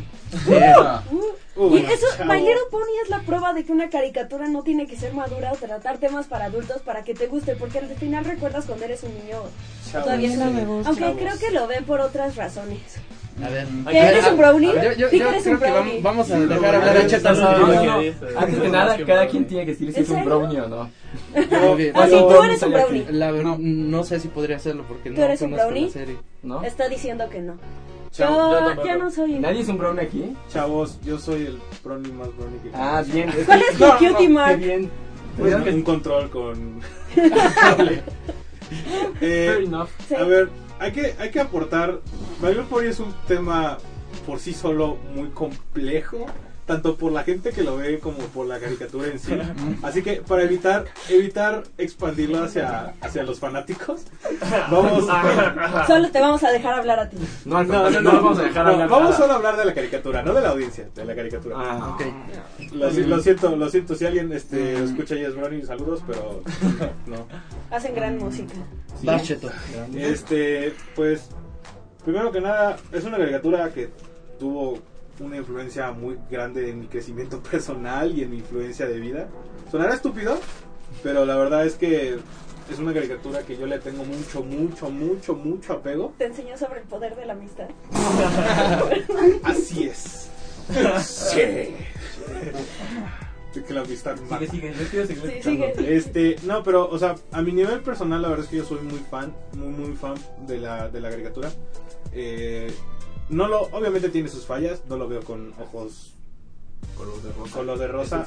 Este, la, la verdad, este, tiene sus fallas como toda caricatura y al mismo tiempo, este, yo creo que gran parte de ver esa serie durante varios años de mi vida ha sido que puedo distinguir de manera más clara cómo ha ido tanto subiendo en algunos aspectos como decayendo en varios. Primero que nada, ¿quién aquí sí ha visto la serie? Mm, Yo. Yo. Yo, Yo no. Eh, No, yo tampoco. me joya, escuchar sus opiniones primero, la verdad. A mi prima le gusta. Mira, yo, ¿Cuántos años tiene? Ah, Ah. es muy importante notar eso. Es que si estás hablando de Little Pony, justo es la primera pregunta que tienes que hacer. yo no la he visto y no tengo intenciones. Pero, Pero, Pero, no, no hay pero. no hay pero. No, es que este, el problema es que yo no la empecé a ver por todo el fandom que hizo, se hizo alrededor. Entonces a mí me, de- me molestó demasiado todo el fandom y fue así como de... Cuando empecé a ver como la otra parte que era como por el lado porno de los ponis, la verdad sí fue así como de... eso también es un tema complicado. él- no, ahí fue cuando yo dije, a ver, a ver, a ver, a ver, a ver. Incluso se me hizo todavía más extraño porque tenemos, bueno, no sé si sí, tú... sí. Tengo un amigo que va ahí en la UAM y llega y emocionadísimo, mira mis cuadernos. Y, y forrados enteramente de My Little Pony y fue así como de... "Dios, Mira, ay, estás haciendo algo mal. A mí se me hace un poco retorcido lo que le están haciendo a la serie. eh, Y eso es lo que a mí me molesta. Además que nunca he sido fan de las caricaturas tan como Girlies. como esa.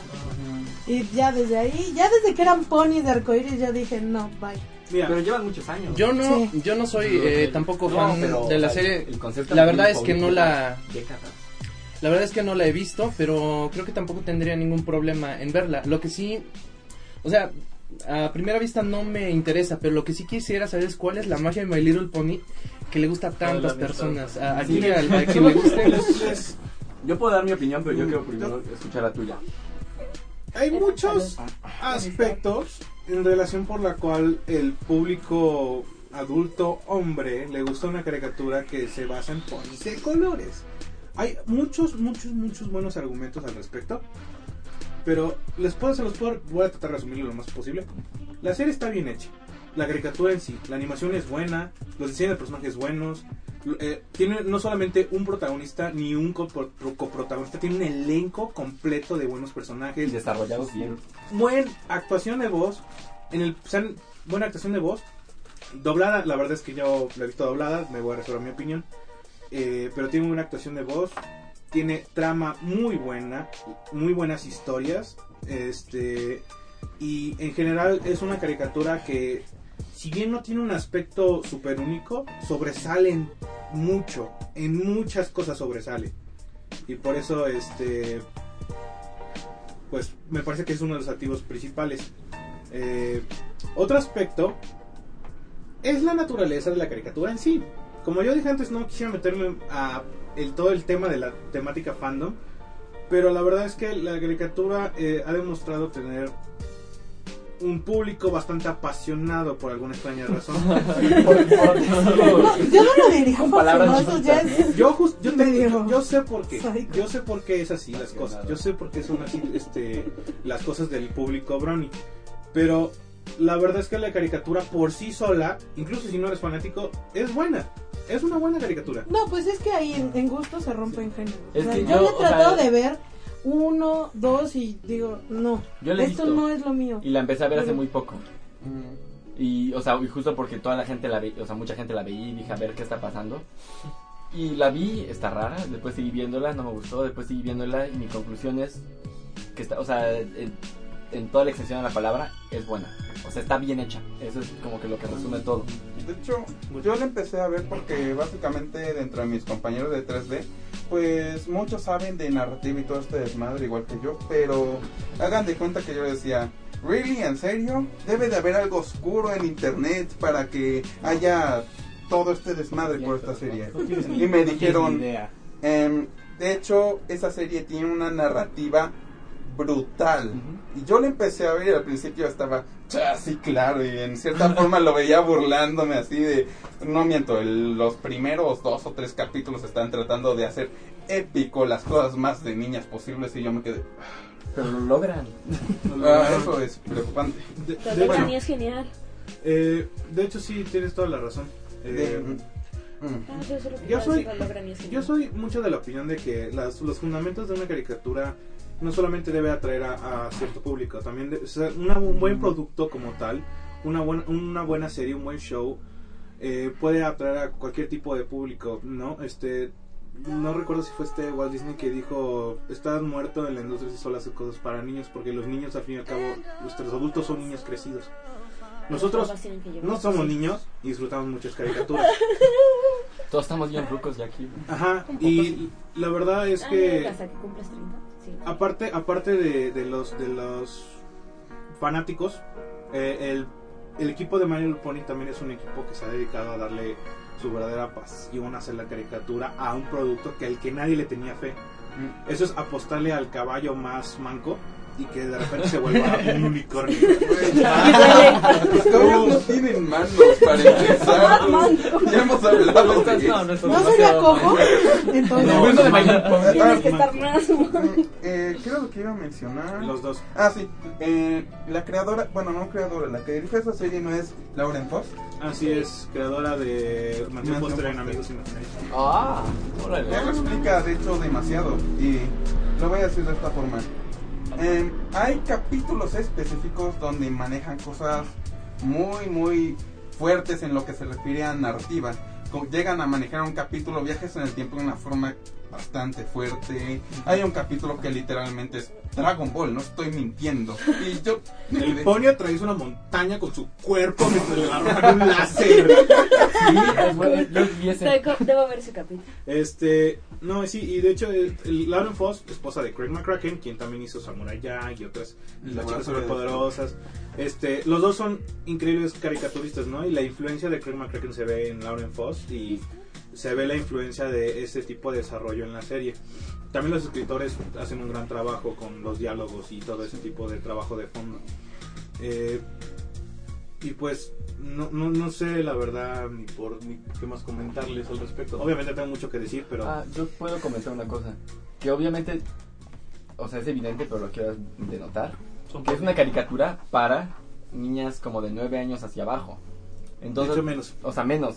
Y, pero tú la ves, o sea, tú la ves y no te das cuenta hasta que no te, o sea, te lo dicen o ves para la programación lo que sea, porque está muy bien hecha. Mm, Está, o- o sea, es como es que no sé bien cómo ponerlo en palabras que tengan más sentido.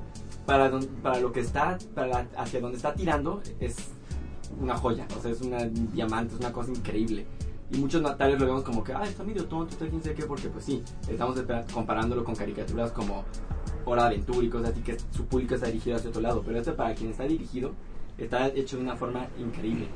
O sea, eso de que desarrollen temas de viajes en el tiempo y cosas de ese asunto, que tal vez para los niñitos que lo ven es como, ah, mira, está muy divertido, pero neta sí le están echando coco, le están- Mm, se están esforzando, sí. y eso es lo que está muy impresionante. De hecho, a pesar de todo eso, como es efectivamente para un público de edad bastante baja, en todos los capítulos hay una moraleja y digamos que aunque en las caricaturas actuales ya no hay tanto esa tendencia, manejar una narrativa tan fuerte y dejar una moraleja que esté al nivel como literalmente para niñas de 5 años no está fácil. no, es que yo soy mucho de la opinión de que algo este Ah, pues por alguna extraña razón, no les voy a mentir, eh, yo, yo opino, soy mucho yo soy mucho yo soy mucho de la opinión de que la serie por sí sola ha logrado este marcar una tendencia muy extraña, pero al mismo tiempo que ha demostrado que algo algo muy consistente en todas las caricaturas y es que mm, cualquiera puede disfrutar una buena un buen producto, cualquiera puede disfrutar una buena caricatura, sin importar su edad, su género, nada. Un producto que está bien hecho va a ser visto y va a ser bien recibido por todos. Eh, Mm. De hecho, para que no vuelva super fanboy, puedo criticarle una, una cosa. Y es algo que mencionó Joana antes. Ya para las temporadas más tardías, el fanservice es muchísimo. O sea, los, los, no, no tiene nada de malo eh, ser complaciente con los fans, de veras. De hecho, yo le aplaudo a las industrias que se dejan a un lado las, los, los lentes de somos industrias y estamos apegados a nosotros y que escuchan a los fanáticos lo que quieren. Eso a mí no se me hace mal. Pero desgraciadamente los fanáticos son gente muy, muy, muy, muy, muy apasionada con este la caricatura. Apasionada. Es una palabra muy suavecita. Bueno, lo dije, por eso dije muy cuatro veces. Este, este, así que, y, y aparte, por alguna extraña razón, uno nunca espera que una empresa grande, especialmente una que produce caricaturas, escuche a un mortal, ¿no? Un simple mortal en Twitter o en YouTube o en cualquier lado. Pero estos, esta gente sí lo hizo, los productores, el equipo de desarrollo sí lo hace. Escucha a la gente, se entera de lo que opinan los fanáticos. Y eso ah, fue una tendencia que ya estaba desde antes, pero fue algo que especialmente empezaron a hacer. Y de una, les guste o no, los únicos responsables de los únicos responsables de poder acabar con el- la misma caricatura son los mismos fans. Y, desgraciada- y desgraciadamente ya ha habido un desenlace de otras cosas fuera de la caricatura, eh, temas sombríos, temas controversiales, etcétera, etcétera, ¿no? A ver, desarrolles un poquito más porque no estoy nada enterado. Este. ¿Vas a hablar sobre porno de ponis? Ah, está el club, tiene nombre, está el club, pero también se debe a que parte de que la historia de que también hay mucho arte bastante oscuro, bastante controversial. Va- este, estamos hablando de, de regla 34 en subgéneros muy extraños. Sí. My Little- me atrevería a decir que Little Pony es la caricatura con más pornografía, de caricatura con más pornografía de todas. Sí, yo también la apostaría por eso. Mm, De hecho, en la misma página de Roll 34 tienen literalmente una lista Ah, sí. en el lado de lo más Así que es. hay y es aterrador si lo analizas desde... Hay, Olviden. hay muchas historias. Como las cosas más inocentes son lo que hacen sí. que la gente provoca que la gente haga cosas más fuertes. Hay explicaciones muy razonables de por qué pasa eso. ¿Los ponis son sensuales? No, eh, no, no, no, no. Es, es, esta, es como cuando tú ves una serie. Yo creo que es el apego emocional, ¿no? No, no, no. Es, el, el- no, no. No, no. Es una mezcla un poco de el desarrollo del personaje tan, tan, tan bien hecho y que empieza a crecer también en la personalidad de los, de los, de los caballos, de los ponis. Y, debido- y, de- y- y también ha sido porque el origen, créanlo o no, el origen del fandom de los bronies viene de 4chan. Ah, sí lo creo. Sí, lo creo. Mucho, Sí. completamente. Las caricaturas se hablan en 4chan, no es raro, tiene una su propia sección. Pero para que le hagan su propia su propia sección y el hecho de que hubo una guerra debido a que con tan solo mencionar la palabra pony te sacaran porque lo único que había en todos los foros era ponis y ponis y ponis. 4chan llegó los, y los modernos dijeron, no pueden, 4chan. suficiente Mario el Pony. Suficiente, los, ustedes fanáticos son demasiado aguerridos fuera de aquí. ¿Y qué pasa? Que cuando sacas a la plaga de la ciudad se esparce por el mundo. No. Es Así que- muy creepy. Pero Mejor hubiéramos quemado la ciudad. Pero cambió, cambió, cambió para bien. La verdad es que los fanáticos que este, hacen más ruido son los que usualmente ya dejaron de ser los que están troleando y muestran todo ese tipo de cosas negativas.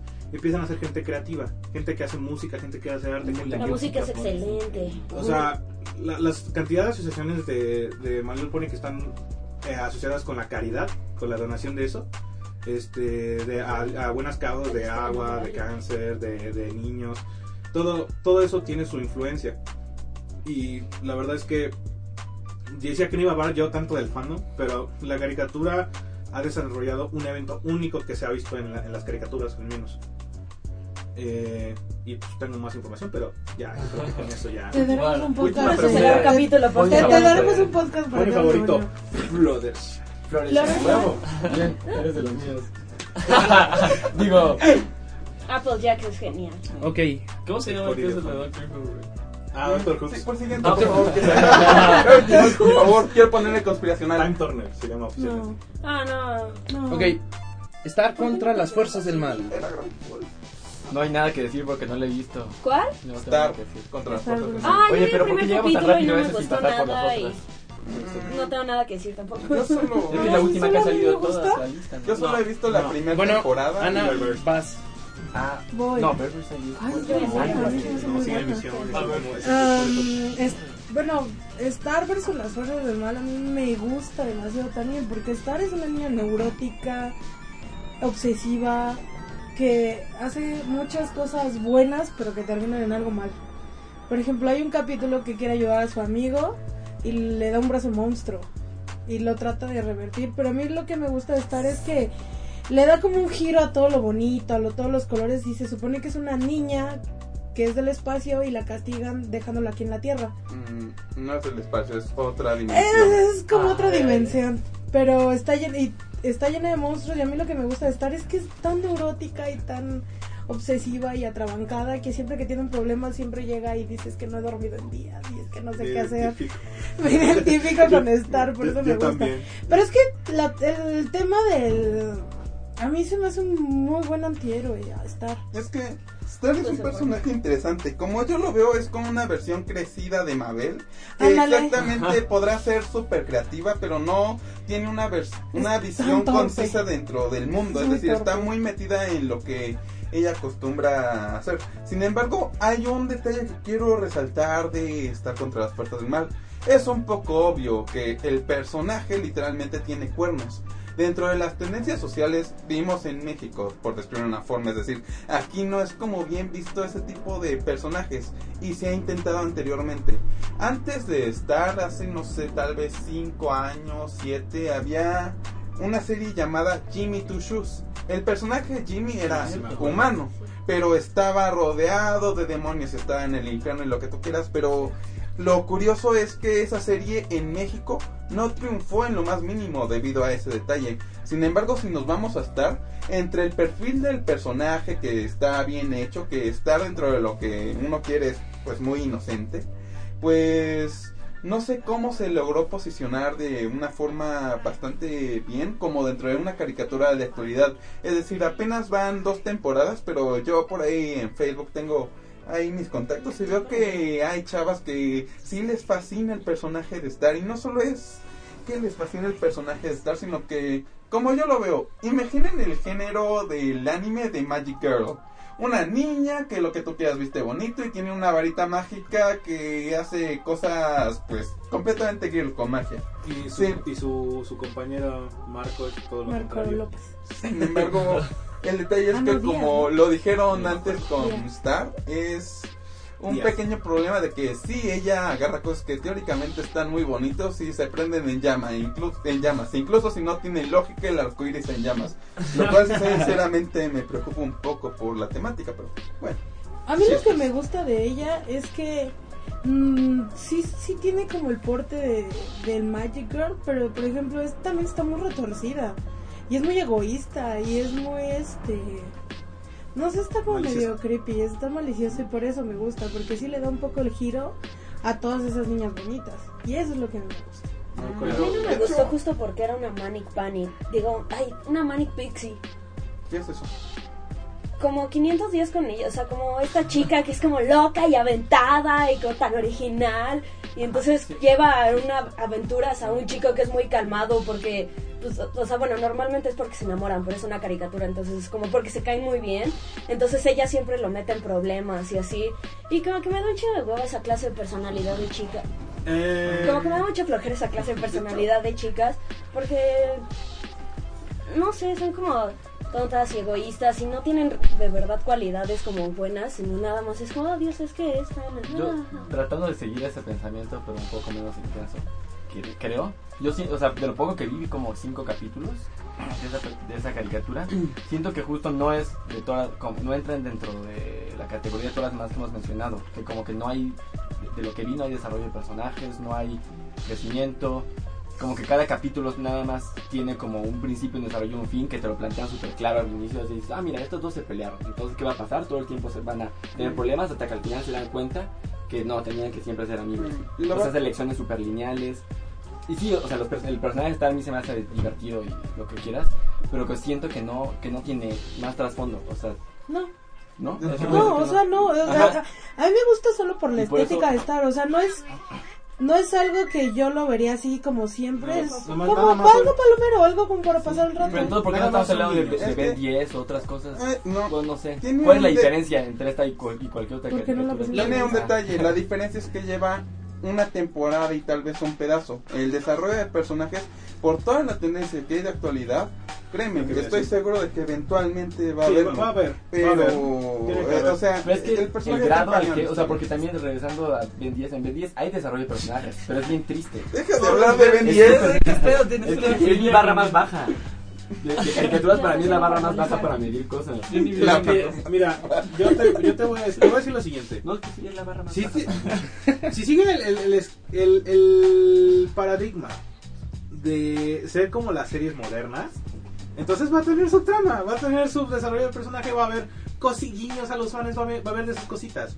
Como, a lo mejor es porque es una serie muy nueva. Ajá, eso puede ser. Ajá. Puede ser que en el futuro Es cosas chidas. Eh, ajá, a lo mejor todavía le falta un poco más a los personajes, la trama. Yo personalmente pienso que qué buen diseño visual y, y animación. Sí, sí, visual está súper qué chingona esa padre. De hecho, serie. yo por eso le empecé a ver. O sea, Sí, yo también. "Ah". Con colores, colores. Sí, visualmente está increíble. O sea, los personajes se ven bien, tienen buen color, tienen los entornos, los fondos, todo se ve increíble. Sí, o sea, si no la ves, si no, Yo bueno, sí la yo podría aplaudo, nada más aplaudo, ver como pedacitos, o sea, fotos y estaría increíble. No, sí, la, la verdad, los, los fondos se ven muy bien, son consistentes, no opacan el estilo de los, los protagonistas ni de los personajes en movimiento. La- el trazo bueno, los colores, híjole. Aparte como que los colores quedan bien con la personalidad hiperactiva de Star, ¿no? No, sí, el diseño de personajes es muy bueno. aunque, perdón, aunque sí te diría que sale del habitual, lo digo más que nada por, Mau- por Marco. Este, pero sí, la verdad es que sí se sale un poco del habitual. Aparte, eso de que vivimos en una época diferente, lo sabes cuando tu co- compañero es un latino. es lo único que voy a decir al respecto. Órale, No, bueno, no sé. En Invasor sí, Mm, se supone que eh, Deep es latino. Sí. ¿En serio? Es Yo, nunca- Si eres, si eres latino, En entonces serio, yo porque soy John, de no, porque Vázquez es, es- es como de descendencia mexicana. Entonces Ah, él ha dicho que todos sus personajes principales siempre son latinos. Eh, De hecho, se llama como Deep. Justo así tiene un apellido súper. Ah, claro, como Sí, No, es como el apellido, yo soy fan de Invasor Sim, no lo mencionan en las series. Lo que estás mencionando de que me, este John Vázquez mete mucha influencia latina, sí es correcto, pero no me atrevería a asegurarlo de esa forma. Sin embargo, hay un detalle. Ah, no, no, no, no, es que lo hablemos de- asegure porque No hablemos de. Invasor Sim, eso ya tuvo su momento en Perdón, otro podcast. tenía que. Pero lo Ok. leí en una entrevista. Bueno, bueno, no, bueno. Este, claro, mis amigos Panchos, Roberto y Deep. Este, vamos a seguir con los demás. Ok, bueno, Por favor, Gravity Falls. vamos a pasar, por petición de Guldo, a esta serie magnífica que la amo con todo mi corazón. Usted puede escuchar, no lo sabe, pero estoy vistiendo una gorra de del grandioso Deeper Pines. Y la porta como un campeón. Así es, Con mucho orgullo. y esta serie es Gravity Falls. Gravity Falls. Uh, Yo nada más algo rápido. Creo que es de las pocas series que han sido conscientes de su tiempo. Creo que ellos supieron como el tiempo que ellos tenían y lo hicieron bien del principio al fin. No se extendieron, no se acortaron, sino que el tiempo que estuvieron en el aire fue perfecto. Mm. Ellos sabían cómo empezar y cómo terminar y te digo, no lo alargaron y no la achicaron. Es que eso tiene que ver con un detalle de Alex Hirsch, que es el creador de Gravity Falls, quien él literalmente, no recuerdo dónde lo leí o quién lo dijo, eh, está basado en también elementos de su vida la serie, lo cual lo hace más iluminativamente preocupante. Illuminati. el caso es que él decía que cuando se iba de campamento, no recuerdo si a casa de sus tíos o algo así, sentía que el verano era eterno y es por eso que dura solo dos temporadas. Es un verano esa serie, no más. Son dos, son dos. Son dos. Son dos temporadas. Son dos temporadas. Dos por ahí y tiene como un. Sí, verano. y unas crónicas de Dipper que Y Son los mini videos de Mabel. Los tutoriales de Mabel. Uy, pero sí es una joya. La madre mía. Sobre todo, yo creo que lo que Yo- más se le puede aclamar, o sea, me gustó mucho cosas, pero lo que más se le puede aclamar es lo que ya dijiste, que estuvo, supo su tiempo, supo su tiempo perfecto. O sea, su overall es impecable. Sí. Es que yo creo que es de esas caricaturas que definitivamente lo tienen todo y a lo mejor tendría que quitarme un poquito el corazón para hablar mal de ella, pero en realidad no, es difícil. no pude encontrarle muchos errores a Gravity Falls. Es, es de esas series eh, impactantes, eh, con personajes increíbles, de esas que Todo se meten en tu corazón, que te duelen, que te interesan, que te atrapan. En lo que va de esta década, si me dijeran cuál es la caricatura que definió las décadas del 2010 para arriba, sería Gravity Gravity Falls. Falls. Y ojalá mucha gente se base en hacer cosas. de- o sea, porque es que eso de que agarró el tiempo bien, yo ya lo Sí. dije, pero es que en serio es muy importante. Yo quiero que mucha gente que hace caricaturas y que hace cosas lo vea. Porque, o sea, la diferencia entre hacer una cosa buena y una cosa mala es eso. El tiempo. El saber cuándo la vas a cortar. Porque, o sea, todos nos quedamos, estoy de acuerdo, creo que hablo por todos, que nos quedamos con ganas de seguir viendo Gravity Falls. Sí, Terminó. Pero, pero, pero preferimos que se haya cortado Sí. así a que haya caído. Sí. sí, sí, Sí, sí, que haya que empezado a decaer, que la historia se hubiera deformado, Y que ya no se entendieran las cosas. Se acabó antes de que tuviera como justo ese pedo de la influencia fan, ¿no?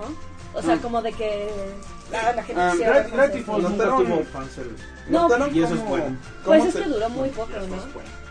¿Notaron cómo terminó la serie? No, no, no. No, no, no, no, no, no, no voy a spoilear, pero no sé si lo notaron. Hay no una o dos, muchas cosas que quedaron abiertas. Sí. Pero Sí. el detalle es que, bueno, aquí De ya, hecho, ya entro en teoría conspiracional.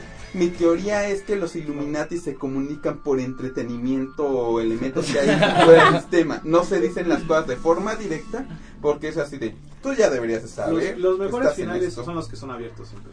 Sí, Pero es que. Porque se lo dejan a la hay una línea gris, ¿no? quien. Hay una línea gris, o sea, porque si un final completamente abierto solo es incómodo. Ajá, solo, solo, solo te confunde. Ajá. Más- es que yo creo Hay que el, el final que le, como que pero el final te que le dieron a cada uno de los yo, personajes yo no sé bueno. yo no sé cuál es mi aspecto favorito de Gravity Falls, Ay, toda esta tampoco. gran inventiva que tuvo Alex, Alex Hirsch para meter todos estos elementos paranormales y de ciencia ficción, o, o la, la gran relación paralela que existe entre, bueno, Stan y, y el hermano de Stan y Dipper y Mabel, que también está súper bueno. Eh, el humor es increíble también, o sea, todos los capítulos son muy buenos y sí se nota una progresión en la serie, sí se nota cómo los personajes van cambiando, van creciendo, sí tienes como esta sensación de que oh, ya se va a terminar el verano, qué va a suceder. Y bueno, los el ver los episodios finales para alguien que le gusta tanto la serie, pues sí es muy doloroso, Ay, pero también sí, estoy sí. de acuerdo con ustedes en que pues qué bueno que se terminó cuando el autor quiso que se terminara. Aparte tiene No. muchísimas ¿No cosas tienes cuando la serie tuvo que terminarse, no? Mm, ¿yo puedo decir una cosa? Sí. Una palabra. Bueno. Ay. Ah, ¿te gustan de 16, eh? Ah, ya vimos aquí un patrón. Sí. Es, es legal en Japón. Bueno, algo Aquí es que- legal de 16. Ah, eh, eh, que algo que se puede notar bastante interesante es cómo manejan los perfiles en la serie, es decir, los personajes son brutalmente diferentes, incluso dentro de dentro de Stan y era Stan Stanley. Stanford y Sí, Stanley. esos Dentro del tío Stan, dentro del tío Lee es como así de exactamente lo opuesto, literalmente Stan es así de no, pues, si no es, no es ilegal si no ves a ningún policía que pueda detenerte. Mientras que este otro es ya Stan es científico como y... lo que quiero ser cuando sea grande. Perdón. No, No, un estafador. Mm, Que es feliz, así que es feliz con su propia dichella. de pero hecho, no Pero que fracasaba aparte en siempre estafar, estás como ¿te en das pequeñas aventuras estúpidas. Oh, Dios mío, ¿qué hago con este panda aquí? Sí, o lo de los pugs, ¿no? Sí, pero que lo le dices- lo dices- Lo dices así, pero, pero está también. Muestra su lado caritativo. De vez en cuando. Lo cual Cuando se, salva Pato. se agradece mucho eso. No, ad- además, eso es súper bueno en Gravity Falls. Los personajes tienen Se defectos. quieren mucho. Y muy evidentes. Sí. O sea, que tú podrías pensar, ok, el No son tío tan en el fondo, pues sí es malos. bueno, pero Ah. sí hace cosas. Pues mm, es Es que creo que irresponsable. también eso tiene que ver mucho en cuanto cuando creas un, un personaje porque si no caen en maniqueos. Que todos son muy muy buenos o todos son muy muy malos. El hacerlos más Muy humanos con defectos pero también con ciertas buenas actitudes es lo que hace que te gusten más. Porque también Mabel no es también torpe todo el tiempo, Sí, sino que Mabel, a también mí me encantó el personaje de Mabel. tiene, Y tiene como se siente mal como por ser torpe, ¿no? Ajá. No es como eso de, ah, soy Es un que es idiota y va por todas partes. O sea, esa es la diferencia de por es sí como entre de, oh Dios mío, soy tonta. Que Star sí es como nada más el, ah, soy esto, soy raro, quién sabe qué. Este, Mabel se siente humana, o sea, es como alguien que en serio es torpe, pero de repente dice, ay Dios mío, ¿por qué soy ¿Por tan qué torpe? soy tan torpe? Y a veces nada, más es como, ah, es que es tan divertido hacer esto. Y por ejemplo, los que son malos no son tan tan, tan malos. Por ejemplo, Pacífica. Qué pi- Pacífica también tiene sus, sus momentos de bondad. Pacífica, ajá, y, y, El ship, hiper el ship, pacífica, el hiper ship, pacífica. el ship, el DVD. Sí. Es lo único que me quedé con ganas de ver. Mm. Ya sé, Pacífica Dipper. Este. Bueno, este. Yo, yo le voy a dar crédito a todos los aspectos, pero para mí lo que más resalta de la, la serie en sí es este. Cómo la serie se, ha manten- se mantuvo hasta arriba todo el tiempo. En ningún aspecto, en ningún momento decayó. ni Ni en animación, ni en trama, ni ni en desarrollo de personajes, ni en inconsistencias, ni en historia. nada. ni siquiera en las crónicas de Dipper de la guía de Dipper a lo desconocido No. Sí, siguen siendo excelentes, claro, duran 2, 3 minutos, 5, pero increíbles también. Ay, también los tutoriales de Creo que el amor que le tenía Es toda la parte gente de las la crónicas. serie, yo creo que está bien brutal. Yo O se nota, se nota con un producto El arte está de, de hecho. los fondos, o sea, yo nada más he visto arte de, arte de fondos de Gravity Falls y son increíbles, están súper, con un detalle impresionante. Todo el desastre que hicieron este en, en internet, de que tenías que descifrar claves y Ah, todo sí, eso. La, la imagen de Bill, ¿no? Al Ajá, final. lim- o sea, ¿Descifraron las claves? Yo sí. Sí, sí, lo yo hicieron. también. O sea, pero entonces sí le tenía todo el equipo una pasión increíble, yo también. No, y aparte creo que lo bonito ahí que es que cada capítulo te dejaban como guiños de toda Ajá. la historia. Mm, no Por ejemplo, eso. cuando entraban al cuarto de la alfombra, que ese era el cuarto de, ese cuarto era del hermano de Ah, Stan. Entonces, como todas esas pistitas alrededor de cada capítulo te hace que te, te, te viertas más como diría. Pero es que siento que no eran exactamente pistas, sino era como todo parte del universo, ¿no? De si No, iban a es que- entrar al cuarto del otro güey, entonces ¿por qué no iba a haber cosas del otro güey que te dijeran? Sí, eran pistas. Literalmente, eh, al inicio de cada capítulo se No, escucha un susurro. Si lo inviertes, te está diciendo un código y cómo descifrarlo.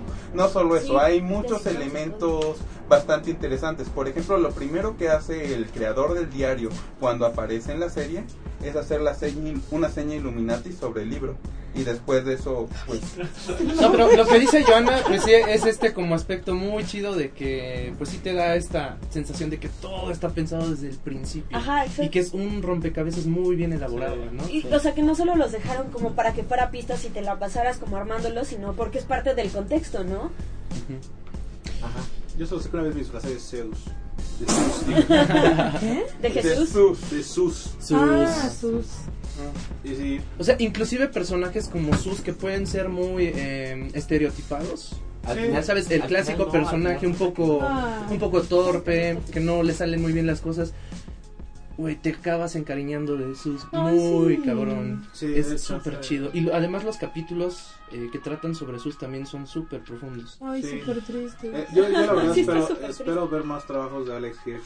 También como persona es muy muy buena onda, ¿eh? Este, Yo la vida. eh, También. Lo conozco personalmente. ¿En Eh, sí, ¿Personal en carne o personal? Personal en carne. ¿En serio? Eh, ¿Qué? Sí, fue al, al- para los que no lo no te mandan, vayan al Creativa, conocen y vayan al After del Creativa. Conocen mucha mucha gente ¿Fue de cerca. creativa? Al Creativa Fest. Así es, vayan al, al post del Creativa, porque la verdad es que eh, la gente que da seminarios y da conferencias luego se reúne. Ahí precisamente estaba Alex Hitch y, y, eh, pude tener una charla con él. La gente lo- le hacía preguntas, obviamente, y la verdad es que sí es súper buena onda. La verdad, sí, sí, es un chavo como nosotros, pero tuvo la fortuna de tener una gran idea y tener una enorme compañía que lo apoya. Y eso, pues la verdad, no cualquiera lo hace. De hecho, yo había escuchado que dentro del apoyo que tuvo inicialmente Gravity Falls iba a ser para Cartoon Network, no para Disney. Pero no sé qué habrá pasado que de pronto Alex Hirsch dijo así de, no, pues me voy con Disney y se quedó. Illuminati. Eh, esa es mi frase, mi diálogo. mi- Yo, yo personalmente también me, me entra esa cuestión porque la verdad es que es raro que Disney, al menos en cuestiones de Disney Channel o Disney XD, le dé tanta... Haga algo bueno. Libertad creativa. Eh, por así decirlo, que ah, no, es exactamente lo que dijo él, que haga, que se interese más tanto por su propiedad, porque Disney es una compañía enorme y la verdad es que no le interesa sus canales, eso lo hace lo que ve que produce dinero, pero que se haya enfocado tanto en la caricatura sí es un misterio. Eh, A lo mejor- Ahí A lo mejor fue el fantasma de Disney, que fue como esta caricatura es buena, háganla. Ojalá. Es posible, sí. O, o tienen como su cabeza así como que organizada como Futurama. Eso es un, un mito. Sí sabían del mito de la cabeza. Es mentira. Bueno, el resto no es una No, no se supone que está ¿Ustedes? todo criogenizado y enterrado en Sí, Disney. yo también escuché eso. Ajá. ¿A ustedes les gustaría ver algo en un futuro, como una película o algo así? No, No, nada, nada, no, nada, no, nunca de. Gravity Falls. ¿De? ¿De. Gravity Falls? Estoy muy bien con esos mini spin-offs que tiene. Yo estaría dispuesto a ver No. unos No. cómics. Ah, Ah, cómics. no sé. No. Es que lo único la calidad. quizás Es que- cosas que... fueran precedentes a, a Gravity Falls. Así como las historias Continuar de su historia su yo creo que no Yo, le apostaría a expandir el universo de Gravity. Falls, no con los mismos personajes, pero sí con el- en el mismo mundo. Pueden O que exploren sacar mucho de ahí. brevemente a otros De hecho, personajes. de- Eso dejaron es Y que a partir de ahí expliquen, pues, como cosas que se quedaron Pues en el misterio, eso estaría chido. Pero no quiero. No lo, o sea, si me preguntaran a mí diría no. y ya. Sí, yo también diría que no. No diría, denme más Gravity Falls y que sea ahora, con Illuminati Extra, por favor. Bueno, pasemos a la siguiente caricatura. Clarence. Eh, Es. Yo solo tengo un comentario. Yo solo he visto Y episodios. Yo solo tengo que decir un comentario y nunca voy a decir nada, creo. Yo vi como dos episodios de Clarence. Me pareció que Clarence tiene fenotipo de retraso mental. Habla como alguien que tiene retraso mental. Hace cosas que haría alguien que tiene retraso mental.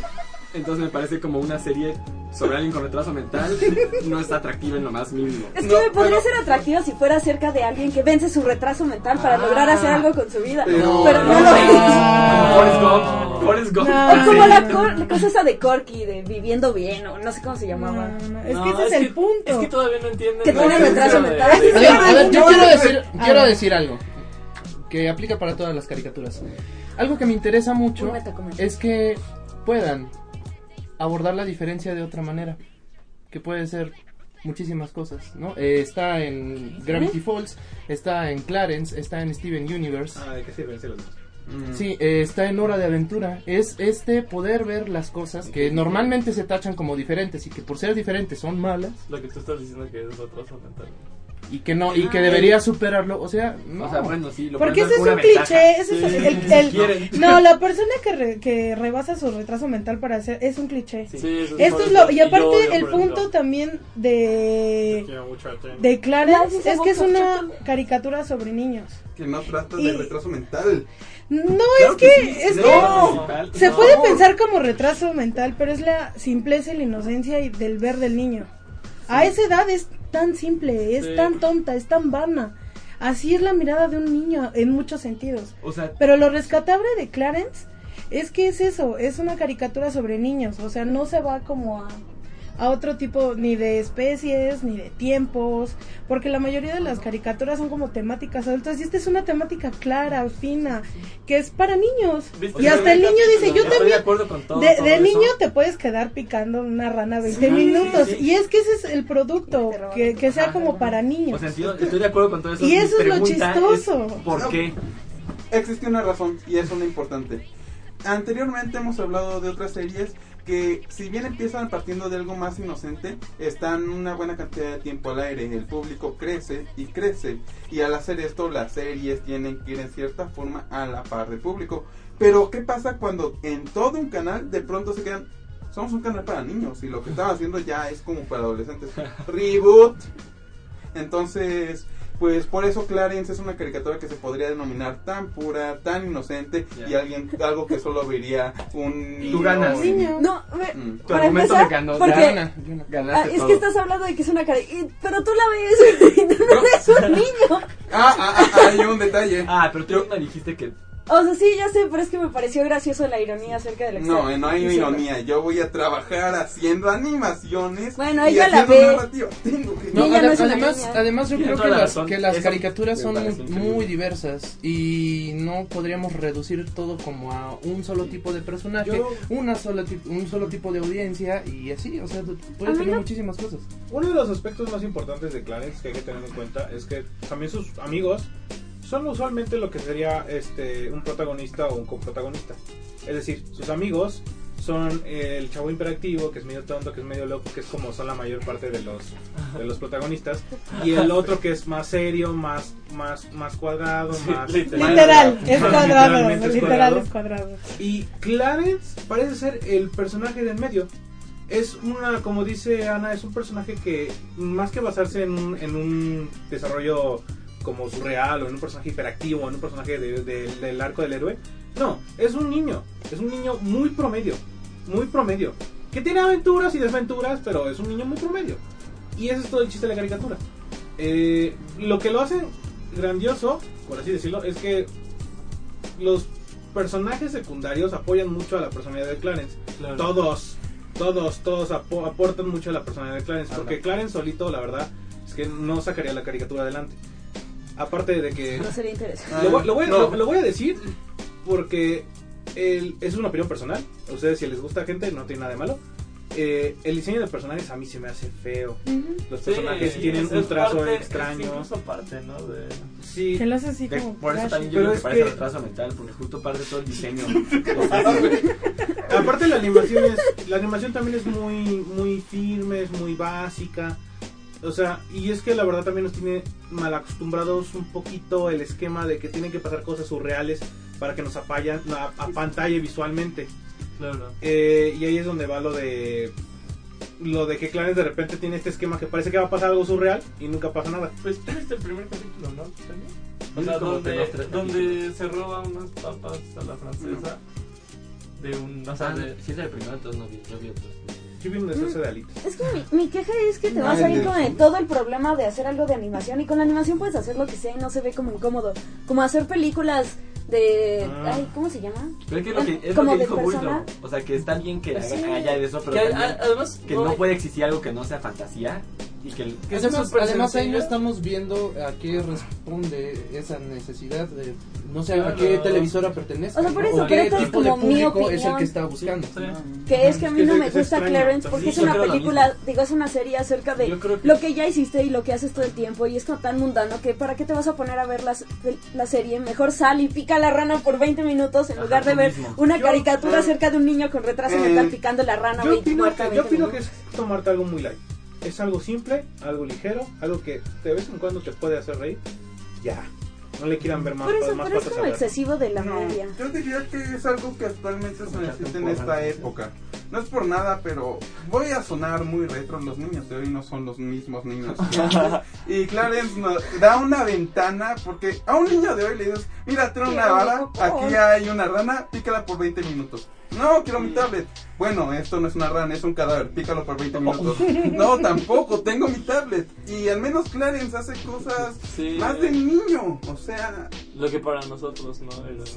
Pero es que más bien entonces le dices como, pues ahora ya no tienes tu tablet. Pica la rana 20 minutos. Es, que la es con- que, No, o es sea, que i- igual habría que pensar cómo la ven los niños ahora. O sea, bueno, sí, para- yo tengo, yo tengo esa, duda. ¿Cómo ven Clar- los Ajá, niños a Clarence? entre ¿Les gusta? Clarence y Tal vez Regular ven como gustaría saber la opinión ¿Qué de tal alguien que, que no que tenga los nuestra edad. niños ven así como súper surrealista lo que hace Clarence? Como, No, no, al manches, revés, no todo- manches, O sea, está picando podría la ser. rana, Bueno, 20 está decidido. minutos, ¿quién hace eso? Pausa el Eso es- micrófono y vamos a robarnos un niño para que opine. pues es lo que yo, yo me gustaría saber la opinión de un niño, de alguien que no sea de nuestra edad, de Regular Show y de Clarence. Porque también Regular Show a, a mí me parece interesante, a Yo, todos yo, aquí yo nos sí he escuchado encanta. opiniones de show regular de niños. Y segundo no les gusta, ¿no? Hasta yo entiendo, les parece como... No, no les gusta. Ajá. Sí, no. A, a tres niños les pregunté si les gustaba y me dijeron que no. No, le- no les dijeron que no la entienden. Sí, es que Pues es que sí, está diseñado la mayor parte son como 90s. referencias de... Y bueno, Ya, pues bueno. bueno, ya. Oh, Uncle Grandpa. Uncle Grandpa, yo quiero empezar con Uncle Grandpa continuando justo lo que dijimos de Clarence y todo eso. Este, hasta a mí, a mí no me gusta mucho, pero me encanta saber que puede haber este tipo de cosas. Ajá. O sea, que puede existir y que la gente la ve y que puede vender y que está en una gran televisora. O sea, está bien, bien chido que puedan existir este tipo de cosas surreales, así que nada rompen con todo. O sea, que le da variedad, está muy, muy, muy, muy chido. Es como Kablam, ¿no? mm, no. Es peor, Es- que- no Hace, que no, o sea, no, pero digo que hace que Kablam parezca que era algo como lineal y triste.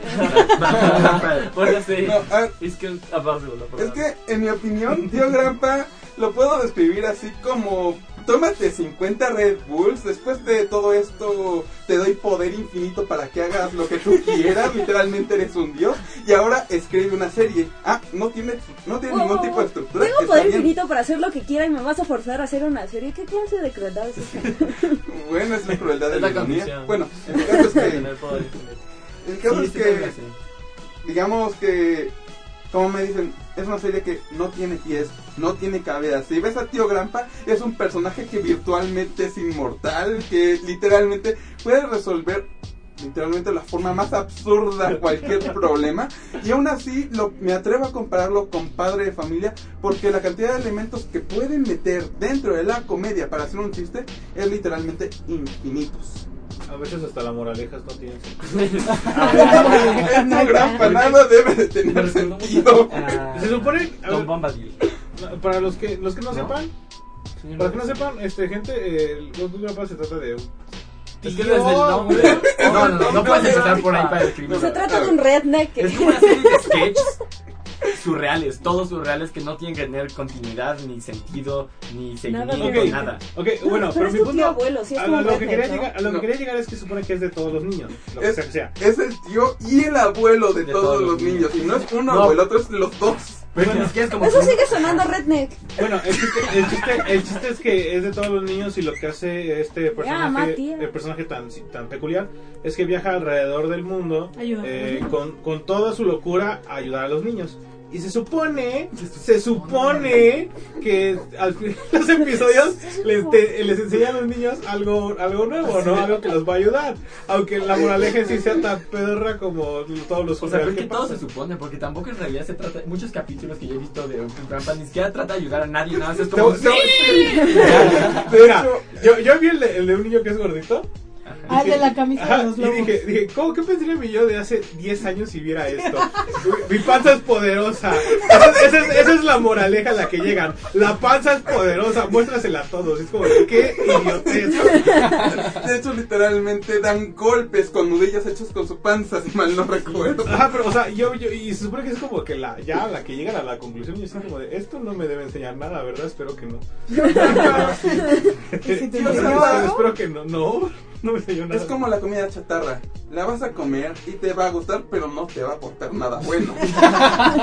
De hecho, si Sí, de analizas hecho. dentro No, pero sí aporta. Yo creo que para, o sea, si lo vemos como el público de niños, quién sabe qué, me parece que está muy bueno. O sea, que sí Ah, aporta sí, porque es- justamente te da pie a que digas, está bien, está bien visto que sea imaginativo. Es muy Que hay estimulante. cosas raras, que, ajá. Sí. Es muy estimulante visual. Visualmente es un vómito de colores. Sí, o sea, es que puedes ver todo lo que sucede. Aparte, hay que darle crédito a los animadores. ¿Qué crea- o no sé quién sea el encargado de la dirección, pero qué creatividad las transiciones del tío Grampa. De cuando se transporta, de cuando habla, de cuando Se le zafa la cabeza. Hace de todo, de Ah. todo. Mr. Mississippi tú quisiera ya hacer todo eso. Porque la verdad es que tiene una creatividad impresionante para esas transiciones. Y con- como está lleno de color, hasta para la- algunas personas dice esto es demasiado visual para mí. Yo conozco gente que ve su tele a oscuras en su pantalla 1080 en Netflix HD y ve los colores de tío Grandpa y es ¡ah! los ojos. A mí me gusta. ¿Qué me les pasa? Ven lo que sea y se están friendo los ojos. Que prendan luz, cielo santo, con la gente de hoy. Bueno, yo ¿Ves? lo que sé de Tío Grampa es que, en teoría, muchos se quejan. Es que esta caricatura no tiene ningún sentido. El detalle es que Tío Grampa está ba- basado en las caricaturas de vieja escuela que no tienen sentido. Como llegan a ver la caricatura rara de Félix el gato que había. Oh, Sí, El único, estaba único gato. ¡Ay! No cuando se casa el triángulo de las Bermudas con el Empire State es genial. Perdón. es que-. El caso es que si nos vamos más, más antes que eso estaría Rocky Bullwinkle. Pero esas caricaturas que no tienen literalmente mucha lógica son literalmente de donde viene Tío Grampa. Pero el problema es que no se basaron en una o dos caricaturas retro para crear Tío Grampa. Se basaron en todas y no es una expresión. Literalmente... Yo sea, siento que es lo contrario, que no se basaron en absolutamente nada, porque no tienes que basarte en nada, nada más es como, vamos a hacer cosas. No. Ajá, y ya, o sea, porque no, no es como que tiene una estructura, no es como que dice, ah, se parecen, nada más son cosas al azar, de muchas cosas al azar. Vamos a poner una tigresa super Ajá. Ah, la tigresa es el mejor personaje. O sea, lo No, que es yo sí- Steve. Lo único que yo siento la- que sí se No, basaron. Steve es una porquería. No, Pizza Steve es una... No, Es Pizza Debería Steve es ser chévere, pero la tigresa es genial. Sí se lo Es una tigresa de verdad. Pero Sí, ya sí no se Steven Universe se lo comen. No, no es canon, pero se lo comen. Claro que es canon, para Eh. Grandpa todo es canon. No, de hecho... Buen punto. Fin. Demonios. No. ¿Recuerdan la descripción que le dieron a Tío Grampa en ese capítulo de Steven Universe? Ajá. Lo ¿Qué es describen como un ser multidimensional absurdamente poderoso. Ajá. Y lo triste de todo esto es que si analizas Sí, qué es Tío Grampa, sí, Sí, parece Pero está eso. que sea absurdamente poderoso, Es- ¿no? es Porque entonces todo es, una fuerza de caos. Porque si fuera como súper ordenado, infinitamente poderoso, todo sería como horrible, ¿no? No, Porque tendríamos que Pues obedecer entonces hay completamente que su- decir que en el mismo ¿Alguien? entre dentro del mismo caos hay orden. ¿Alguien que? ¿Alguien de aquí sabe quién es Tom Bombadil? No. No. No. ¿Nadie leyó El Señor de los Anillos? No. Sí. Tom Bombadil es un ser, como, es como Uncle Grandpa pero en el universo del Señor de los Anillos. Eh, O sea, es eh, un ser que es súper, si poderoso. ¿no? Mismo. O sea, hay una especulación que tendrá Tolkien. O sea, es un tipo que se encuentra en el bosque que es todopoderoso, pero que es totalmente. No, no le importa nada. Entonces, hasta Frodo dice, como, oye, ¿no le podemos dar el anillo para que lo cuide? Y dicen, sí, se lo podríamos dar y lo cuidaría hasta que se lo olvida. Y lo dejaría tirado en algún lugar y ya viene Sauron y lo agarran. Y más, o sea, es, es más o menos de lo que es Tío Grampa. O sea, nada más que Tío Grampa en el mundo de las caricaturas. Tom Bombadil Ese es de- muy bueno. Eh, es que esa, esos personajes tienen una clasificación y se denominan bromistas cósmicos. Seres que tienen un poder completamente absurdo, capaces de hacer cualquier cosa al grado de ser peligrosos para la propia trama. Que- y que la mayor parte de los casos tienen una actitud completamente infantiloide. Es decir, Bill Cipher, Uncle Grandpa. Mr. Mississippi. Es como la antítesis de Doctor Manhattan, ¿no? O sea, Doctor Manhattan es lo mismo, pero se va hacia el otro lado. En lugar es porque es absurdo, es porque nada, ya es. Ya nada le, No le importa nada. ¿Cómo es la palabra? Eh, Indiferente. Indiferente. O sea, unos son porque son careless y los otros porque es indiferente. Pues hasta cierto punto es como porque es como indiferente, ¿no? Pero es que la razón es diferente. O sea, porque con los que describió Bulldog, justo es porque neta son nada más aleatorios. Son gente que son Ups, no payasos. Entonces Eh, por eso nunca van a ser.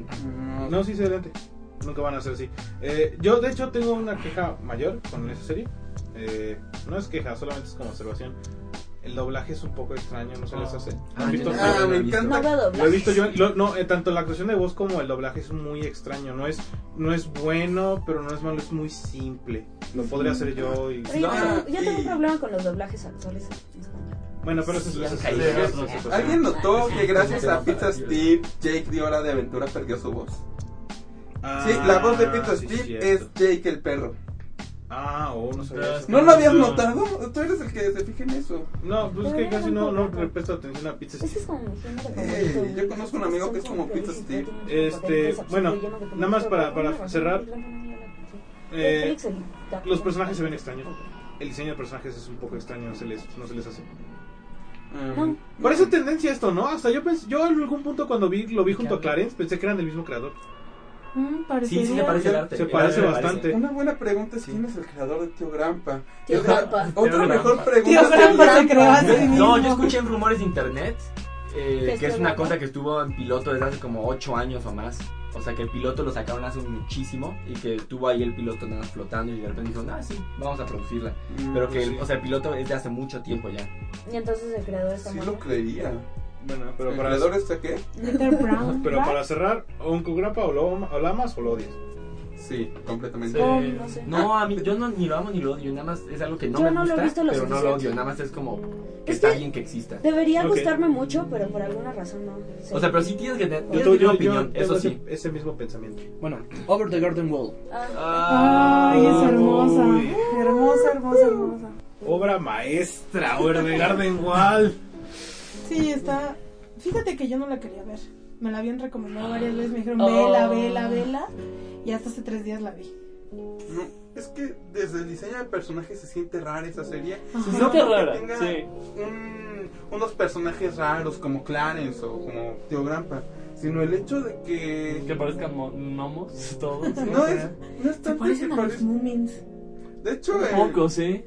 Pero para quien no conozca la caricatura, ¿de qué va, más o menos? La Híjole, dos es que es muy difícil. están perdidos. Es muy difícil que quieren regresar a su Su casa. casa Ok, se no. supone. Esa es la premisa. Esa Es la premisa, Es la se premisa. supone, se supone. Pero te- los niños se van encontrando con cosas bastante inusuales. En un punto, uno se comienza a cuestionar: pues, ¿qué, qué es esto?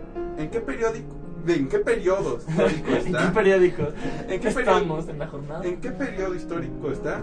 ¿En esto que es un sueño? ¿Es la realidad? ¿Es el futuro? Es el pasado. Es el pa- Eh, bueno, es que. Sí, o sea, estás como en... y- Pero creo que sabes que cuál es ahí lo, lo que se re- lo resaltable ahorita que lo estábamos hablando es como el tratado de la de la locura y la ingenuidad y la libertad. Porque Ajá. así es Greg. A pesar de que Greg se, era- se, sume- se sumerge en situaciones que se podrían tomar como locas, sin sentido, sin utilidad, son las que al final lo sacan adelante. Y ahorita me quedé pensando y al principio me caía muy mal el personaje del niño, era así como de, ¿por qué no te puedes estar en paz? Por eso vi Sí, un sí capítulo y la dejé de ver y yo dije, me molestó el niño demasiado, pero ya después que la desde que se encontraron como en la situación de la bestia en el bosque, ya desde ahí me atrapó y la terminé viendo y es como todo ese tratado que se le da a, a ese tipo como de cosas. Sin importar qué tan loco o qué tan tonto te, te hagas, es la resolución que le dan, que va a servir y que eso es lo que los va a sacar adelante. ¿no? Es que, ¿cómo manejan el misterio en toda la serie? Es como, la verdad, es que, como dije antes, no solo dónde están, sino qué es lo que está pasando. Incluso me voy a atrever a decir que por momentos te pone tan rara que la llegas a sentir un poco asiática. Pero al mismo tiempo eso está justificado en un sentido. Porque el creador de Over the Garden Wall, que la verdad no sé cómo se llame, pero sí escuché, es fan de Miyazaki. El sujeto que hace el viaje de Chihiro y todas las todo el estudio Sí. Ghibli. Era un, Es storyboard- era un hermoso. storyboardista de, de Steven Universe. Yo amo. Eh, el estudio Ghibli. yo, yo, a ver, hay una diferencia que quiero remarcar bastante aquí en el único, en el estilo super único que tiene Over the Garden Wall. Y es que cuando yo veo, por ejemplo, Gravity Falls, siento que me pongo un sombrero de detective y que voy a pasar un buen tiempo con unos amigos resolviendo misterios. Cuando veo, Over the- cuando veo Gravity Falls pasa eso. Cuando veo Over the Garden Wall, siento que estoy a punto de sumergirme en un mundo misterioso al cual voy a explorar cosas bastante extrañas. Me da ese aire, ese aire parecido al de un libro viejo de cuentos, de, de leyendas de hadas ingleses. O sea, es un todo el, ar- el arte visual es muy reminiscente de algo- una época más sepia, una época más vintage, algo más Como antiguo. si todo fuera en los 20, como si ¿no? todo la fuera un antiguo, una antigua historia inglesa, o sea, una- un cuento de hadas inglés, que de esos libros viejísimos, esos, esas, no sé, es ese ambiente. Es como un, ya, ya, ya veo, Sí. ya veo para dónde es, es como un sentir antiguo, pasado. Así es, es hasta como más tenue, nostálgico, pero al mismo tiempo no, no tanto apacible, porque sabes que lo que vas a ver es- te va a llevar a un mundo de, de fascinación. Aparte siempre están en peligro. Sí. Nunca saben en quién confiar, con Ah. todos son los malos, pero ¿sabes a mí qué me qué de qué me acuerdo con eso? El- en el capítulo del señor Cruz, creo que es una calabaza. Ah, sí, Su ese- canción es no súper triste y es, como que refleja melancolía el, Y también la tiene, serie. también tiene algunos momentos que no solo no son melancólicos, sino que llegan a ser muy alegres y muy relajantes. Como en un capítulo específico, cuando los personajes están ya así de. Ya no hicieron cavar mi tumba, me. ¿Estoy spoileando? No, no importa. No, pero spoilear. Ok, entonces cuando ya, así de, ya estoy cavando mi tumba, me voy a morir. Cuando se descubre que básicamente ninguno de los personajes tenía malas intenciones, yo lo recuerdo como una parte muy alegre en general de cómo todo el miedo se transforma en algo feliz. O en la parte en donde se van en un barco y está lleno de ranas, De y las ranas se ponen a tocar como, hola, esto La- no es una película de la- Disney, pero vamos a intentar que se parezca a una. Hermoso. Está. La, la, la serie tiene la capacidad de sorprendente incluso al más experimentado de los de los las personas que hay- hay- ar- arman argumentos o guionistas. Yo pensé que la bestia era el señor de la linterna. Yo Yo pensé no que la tipa que cuidaba no sé quién, A su tía. a su tía no era el monstruo. El monstruo era la tía. Ajá, yo, pensé que los pensé. calabazas eran malos, que querían matar a, a los protagonistas. O sea, la serie tiene una capacidad de, fa- de- Por eso digo que es fascinante. Tiene una capacidad de misterio que cada vez que entras. Es, es como ver a través del agujero de Alicia al País de las Maravillas. Se Un poco, parece. un poco. sí. Es, Un es, poco. tiene un Es bastante ese tema. Porque sí se siente un buen que está basado en la divina comedia, pero sí tiene estos toques como de Alicia. O sea, incluso vean cómo se llama el- la pajarita. Beatriz. Beatriz. Beatriz. igual que en, en la divina comedia. Y de hecho, si lo ves desde un punto como general, es lo mismo, pero... Son como, es que son como, ahora que lo dices, van como resolviendo como pruebas, situaciones. Por ejemplo, en cuando la- las mujeres bonitas son como- se transforman en un monstruo, que en realidad no era la tía, Es que... que al final todo fue un sueño, que sí resolvió, que... Hay un detalle, yo no sé si realmente fue un sueño. Porque Es que aún Sí, cuando porque regresa- es que lo sabe. yo lo que entendí fue que ellos se cayeron cuando Cuan- treparon ajá. la, Del- la, puer- que la pared y al momento de rodar, de caer al lado del ferrocarril, fue cuando cayeron al, al lago y se empezaron a ahogar y pasó todo ese des- eh, todo ese relajo Pero y ya cuando regresan es cuando le da la cinta a Sara. es que eso es así, pero Entonces, lo que me es llama la- la lo que- atención es lo siguiente. Si hubiera sido simplemente una narrativa basada en y todo fue un sueño, No, hubieran que- tenido la pero- necesidad de dar conclusión a cada una de las historias, como cuando sale esta Beatriz ya humana y todo eso. Cada una de las historias tuvo una resolución como Claro. si hubiera tenido una secuencia dentro de un contexto temporal real. Es decir, Pues es que es que igual pasó. como Alicia, igual Ajá. lo de Alicia es lo mismo. Cae así como en un hoyo negro y regresa y nada pasó. Es lo que iba a decir, es, y- pero si te das cuenta te dejan el cierre de todas estas pequeñas historias que pasan a lo largo y te deja más intrigado si realmente pasó. Porque, como tú dices, no te habría ninguna necesidad de cerrar esos, de cerrar todas las, de No, abrochar no, todas las agujetas si no hubieran dejado eso abierto, si no hubiera hecho falta. Eh, yo la verdad, la verdad es que yo le, yo le, todas las series me gustan que, que hemos platicado, casi todas, me, me gusta mucho. yo parte. Over, Over the Garden Wall es algo muy especial. Es algo, es algo que no ves seguido, algo que es muy, muy especial de ver. Es como más, yo creo que es un poquito más como más contemplativo, más como para ponerte a pensar. Sí tiene ¿no? Más otro, como otro sentido. Es ¿no? que es otro trip. Otro sentido, o sea, yo no estoy en el mood para ver Over the Garden Wall cuando desayuno, que es cuando veo caricaturas. No. No, Over the Garden Wall tú te sientes, sientes con un ambiente muy especial.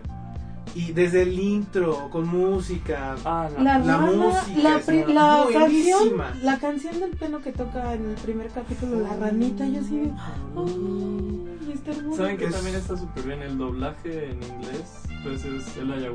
Ah, el- sí, Frodo. Es- Frodo. sí, yo también por eso lo Ah. empecé a ver. Como, ah, Me puse a investigar, le dije, ah, que es también Christopher Lloyd, es, Christopher Lloyd, el, es el, señor. Doc, el señor. el Doc. Sí, Pero es- por ejemplo, yo ahí sí reconocí la voz del Doc, el Ajá. leñador, pero a Elijah Wood no tanto. No, Elijah Wood lo hace muy bien. O sea, no, no, No, no. no se escucha como No una es como- chillona de No, Frodo. de Frodo, ¿no? no, tiene lo que a mí me gusta llamar el, el, el síndrome Stifler. O sea, no, no cuando lo ves o cuando lo oyes, tú piensas en una sola persona, piensas en, en Sí, el personaje. exacto. Es que está el- cuidado en muchísimos sentidos. sobre Sí. Y aunque Eh, son, ¿qué? 10 episodios. Diez. Que duran 9 minutos. Muy memorables todos. Once. Son Nada más, yo estaba viendo el primero, que era Optam, ¿no? Que van en busca de un libro. ¿Qué vas a decir? Es como el, el piloto Ah, de todo es eso. el, como la, el Ajá, ser, de digamos. donde salió. Ah, Este, de ¿qué ibas a donde decir? yo he escuchado que esto es algo que qué bueno que comparte con Great Force. Los, fa- los fans han pedido, han rogado por más capítulos y el creador dice hasta aquí llegamos. Ahí está Fin. bonito. Es Yo- que ya yo- no se puede es que ya no se le puede hacer O sea, Yo, yo me enteré, yo me enteré Eso es que cierto. yo me enteré que el proyecto tuvo tuvo pies y cabeza desde que empezó, pero al mismo tiempo el, este storyboardista que quería hacer esa, esa caricatura tuvo que pelearla mucho, tuvo que tuvo que pelearla mucho con la, la cadena de televisión de Cartoon Network para que lograran hacerla, porque no querían. Su- su- te- hay que tener algo bien claro y es que es un producto diferente. No es algo que pondrías en, el- en la tele de canal abierto o de, de Sí. canal premium. Independientemente de lo que piensen, no es algo que pondrías constantemente, a diferencia del, del- Ah, No, de son todo. como de esas cosas finas que sabes que es de vez en cuando para que te sepa rico. Así es, así que, así que no es algo que Cartoon Network a lo que le diría que sí. Que bueno que lo hizo, pero sí le costó trabajo y por eso tal vez no haya más contenido. Lo cual me parece perfecto. aunque sí hay cómic. ¿Che cómic? Hay cómic y ya está saliendo en español Sí. en con Camito.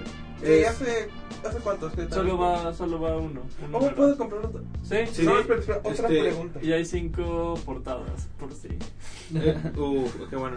Es típico. Sí, Eh, ¿Es la misma historia o cambia? Eh, no sé porque no, no lo he visto. Este, yo. ¡Ah!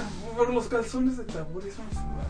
Este, yo, yo este, estaba viendo eh, y pocas series yo creo que se han justificado en la cuestión de cerrar todo, ¿no? De dejar los, las brechas bien cerradas, de, de, de saber por qué pasa todo, de por qué el personaje viste eso, de por qué existe este personaje, de por qué está sucediendo esto, por qué eh, existe este, esta ave que me está hablando de repente y por qué el caballo me sigue.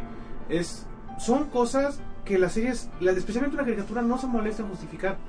Hora de Aventura tiene sus locuras y sí justifica algunas cosas de su trama, pero no todo. Es imposible. Tiene igual Tío Grampa o está un show regular, no creo que tenga manera de justificar el, el bien al 100 por qué pasan las cosas.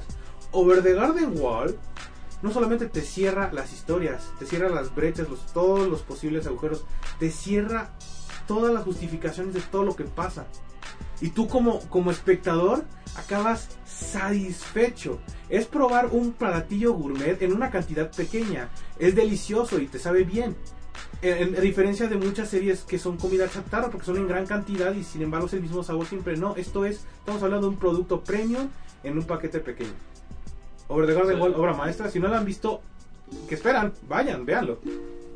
Muy buena serie. chocolate, Muy bien, pasamos ahora con una de las grandes caricaturas de estos tiempos, Steven Universe. Uh, pregunta, ¿puedo ser cantado todo este podcast? Es como cada tres palabras el Steven Universe cantan y de hecho es gratificante, así que asumo que podríamos tener el mismo efecto, ¿no? Empieza, empieza tú. Va. Paso, paso, paso, no tengo buena Ah. voz. Pues Pensaba no- que era una canción. Paso para una Paso, canción. paso, No tengo buena voz. este, Bueno, ya. Pues Steven Universe, ¿qué quieren aportar al respecto? Yo también tengo mucho que decir de esa, hermosa caricatura. Una joya. Empieza lento. Una gema, por favor. Una gema. Ah, sí, pues eso no es nada. Miren mi lápiz lazuli. Bueno, en el podcast no lo pueden ver, pero estoy cargando uno. Lápiz lazuli. Eh, pues sí, esa. Yo creo que hay que marcar un punto importante aquí con esa particular caricatura. Porque al principio su, des- su despeje fue muy lento. Muy lento. Muy, muy lento. Sí, hasta que llegaron con lámpara.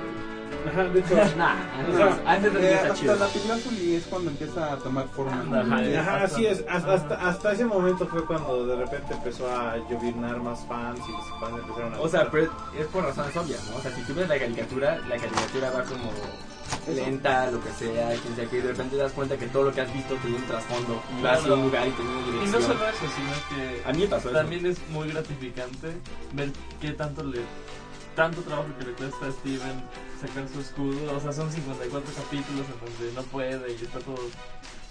Ah, exact- Hasta que llega Tío Grampa. Hasta que llega.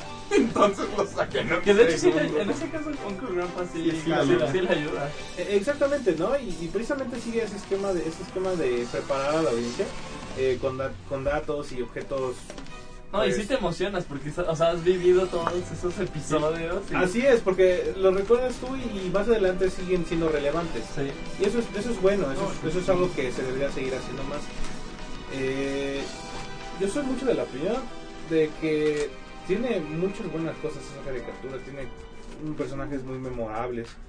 Eh, Profunda, como pocas, realmente. Este, sí. Eh, sí, es muy profunda. Tiene unas. Si alguna vez no les gustaron las subtramas, o sea, si no les gustó lo que pasaba aparte de lo que era evidente, Steven Universe yo creo que es el mejor en lo que hace en cuestión de esconder por ahí más fondo o trasfondo de personajes. Steven Universe es la esencia de cómo armar un personaje y guardar todo lo que se debe guardar, guardar todo lo más, lo más importante y características especiales del personaje para tener relevancia en el show. Sí, sí, sí, tiene mucha paciencia. Así es, eso es una increíble estructura. No solo paciencia, sino también tiene un plan, un master plan ahí majestuoso. Donde de repente la cosita que viste en el segundo capítulo que salía en la esquina superior, quién sabe qué, resulta que es la base más importante. Y tú como, ¿qué está pasando? Y te regresas y evidentemente estaba ahí y estaba haciendo lo que seguía haciendo, sí, vuelve a hacer en 36 capítulos después.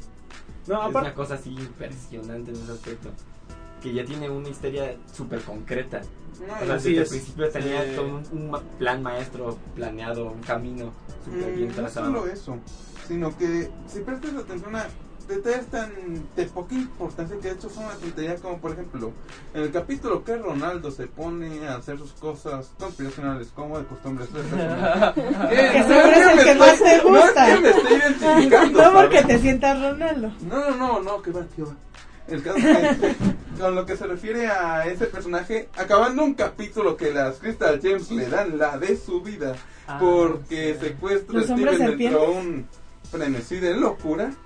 Al final termina el capítulo y empieza a atar como cabos el personaje y dice, es que todo lo sabía, esto conecta con esto, es la antigua sociedad de los diamantes. Y en el momento no se le presta atención, pero ya viendo la trama, cómo Sí. está actualmente, eso va a tener una relevancia importantísima. Que al final votaron por López por fin en, su, en medio de su locura latino algo. que- Este, sí, de hecho, es emocionante cuando estás viendo un capítulo y te enteras del pasado de los personajes. Es emocionante. Rose, Rose todo el tiempo es un misterio. Todo o sea, me refiero a que, a todo el tiempo siempre te enteras de cosas nuevas de ella, de su pasado, de, de cómo fue que Steven es el, bueno, el chavo que es hoy en día y cómo le fue dando personalidad Rose y las gemas a Steven y uno de los puntos más fuertes de esa caricatura es eso que ves cómo Steven el crecimiento es tan evidente pero al mismo tiempo encaja tan bien que lo, notas no notas. O sea porque el crecimiento del personaje es algo que puede pasar segundo plano no pero en en Steven Universe es algo que tú esperas y con gusto. Es algo que realmente le da su personalidad única a la caricatura, el crecimiento del personaje principal, porque todas las, las personalidades de las gemas son únicas y, y le dan bastante forma a todo lo que pasa en la, en la caricatura. Cheto, todavía, ¿recuerdas que platicamos una vez de Steven Universe? Tú me hiciste un comentario muy valioso, los que hay una, dentro de las gemas, dentro de los principales, cada, cada uno podría representar los estados de dependencia, en el sentido de que Amatista es completamente dependiente de los objetos, comida, de las personas a su alrededor. Steven es completamente dependiente de las gemas. Esta Ah, sí, este, codependiente, independiente y todos esos estados, ¿no? Yo Sí. tengo, si van a meter en la, en meta, en el metaanálisis yo tenía otros. Como tiene mucho de, de crítica social Steven Universe, justamente cada una de las gemas es como una de las grandes luchas sociales que ha habido en Estados Unidos. Oh, O sea, Garnet claramente es la unión como de dos cosas que no deberían ser. ujú. Amatista es como alguien que nació mal y Perla es como un esclavo. Justamente son la lucha como de, de tres grandes luchas que hubo en Estados Unidos. Oh, sí, cierto, muy cierto. Eh, ¿Podrías introducir a, Perid a Peridot y Lapislázuli dentro de algún tipo de luchas? Es que son más secundarios, pero podría encajar. Aunque claro, para que una teoría sea correcta, usualmente se basa en los personajes principales. Los Sí. secundarios normalmente no tienen tanta relevancia. Hay algo que hay que aplaudirle, aplaudirle a la serie y es que ¿Algo? Hay muchas cosas que aplaudirle.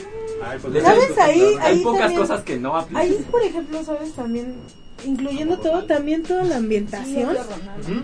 Todas las historias secundarias y dentro del mismo crecimiento de los principales, también los demás van creciendo con Sí. ellos. Es un crecimiento O unitario. sea, hasta los personajes cuaternarios.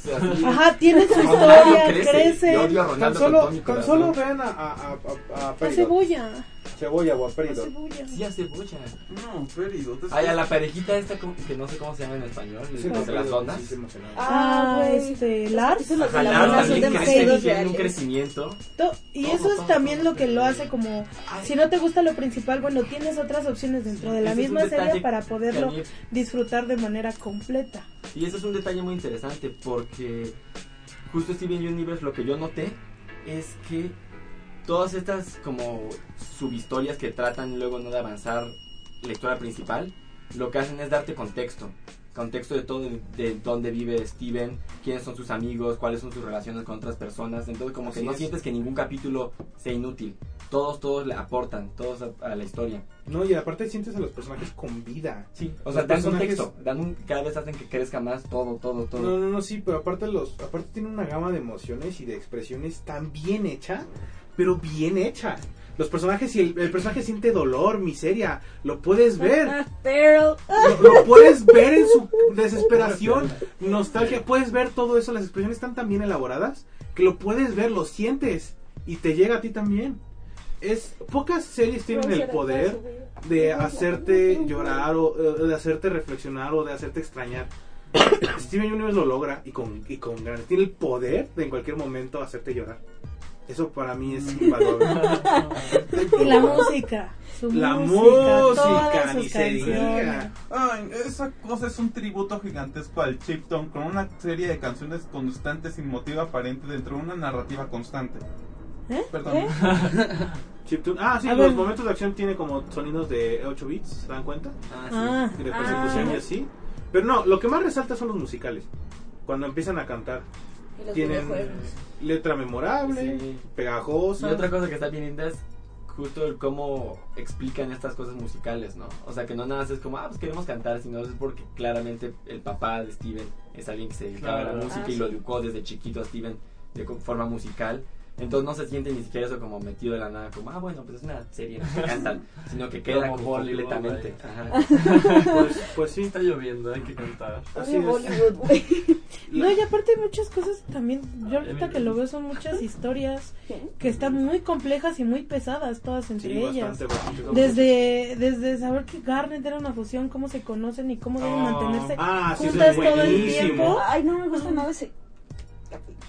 Es, es, por- es, es buenísimo. Esa historia, son historias muy, muy complejas y que, Todas, todas, y que todas. no las todas. ves. Yo esperaba que Pues, esa pues, historia iba a ser como más pues yo- no sé qué, al ¿Saben final qué es lo más padre? bien. Que Steven. Universe, nos, nos identificamos a veces con Steven porque él es el espectador a veces de todo esto. Sí, Y nosotros también. sí, porque no, no tiene claro el, todo el mundo de las gemas, o sea, hasta... Ajá, o sea, lo que él sabe es casi lo mismo que nosotros. Sí, como dijeron, o sea, el, el planteamiento de la historia son como 40, 50 capítulos, ¿no? Que es en lo que, igual que Steven, dices como, ah, mira, nada, está todo normal. Y de repente ves que hay gente rara y que tiene poderes mágicos y te, das cuenta que todo es una invasión intergaláctica y ya es súper pesado. Una al mismo tiempo que muy Steven. compleja para que desde el principio te la dijeran. Ajá. Tenían Claro. que ir construir las bases muy cabrón. Pues podrían haberla dicho, pero habría sido algo mediocre. como- No, pero, o sea.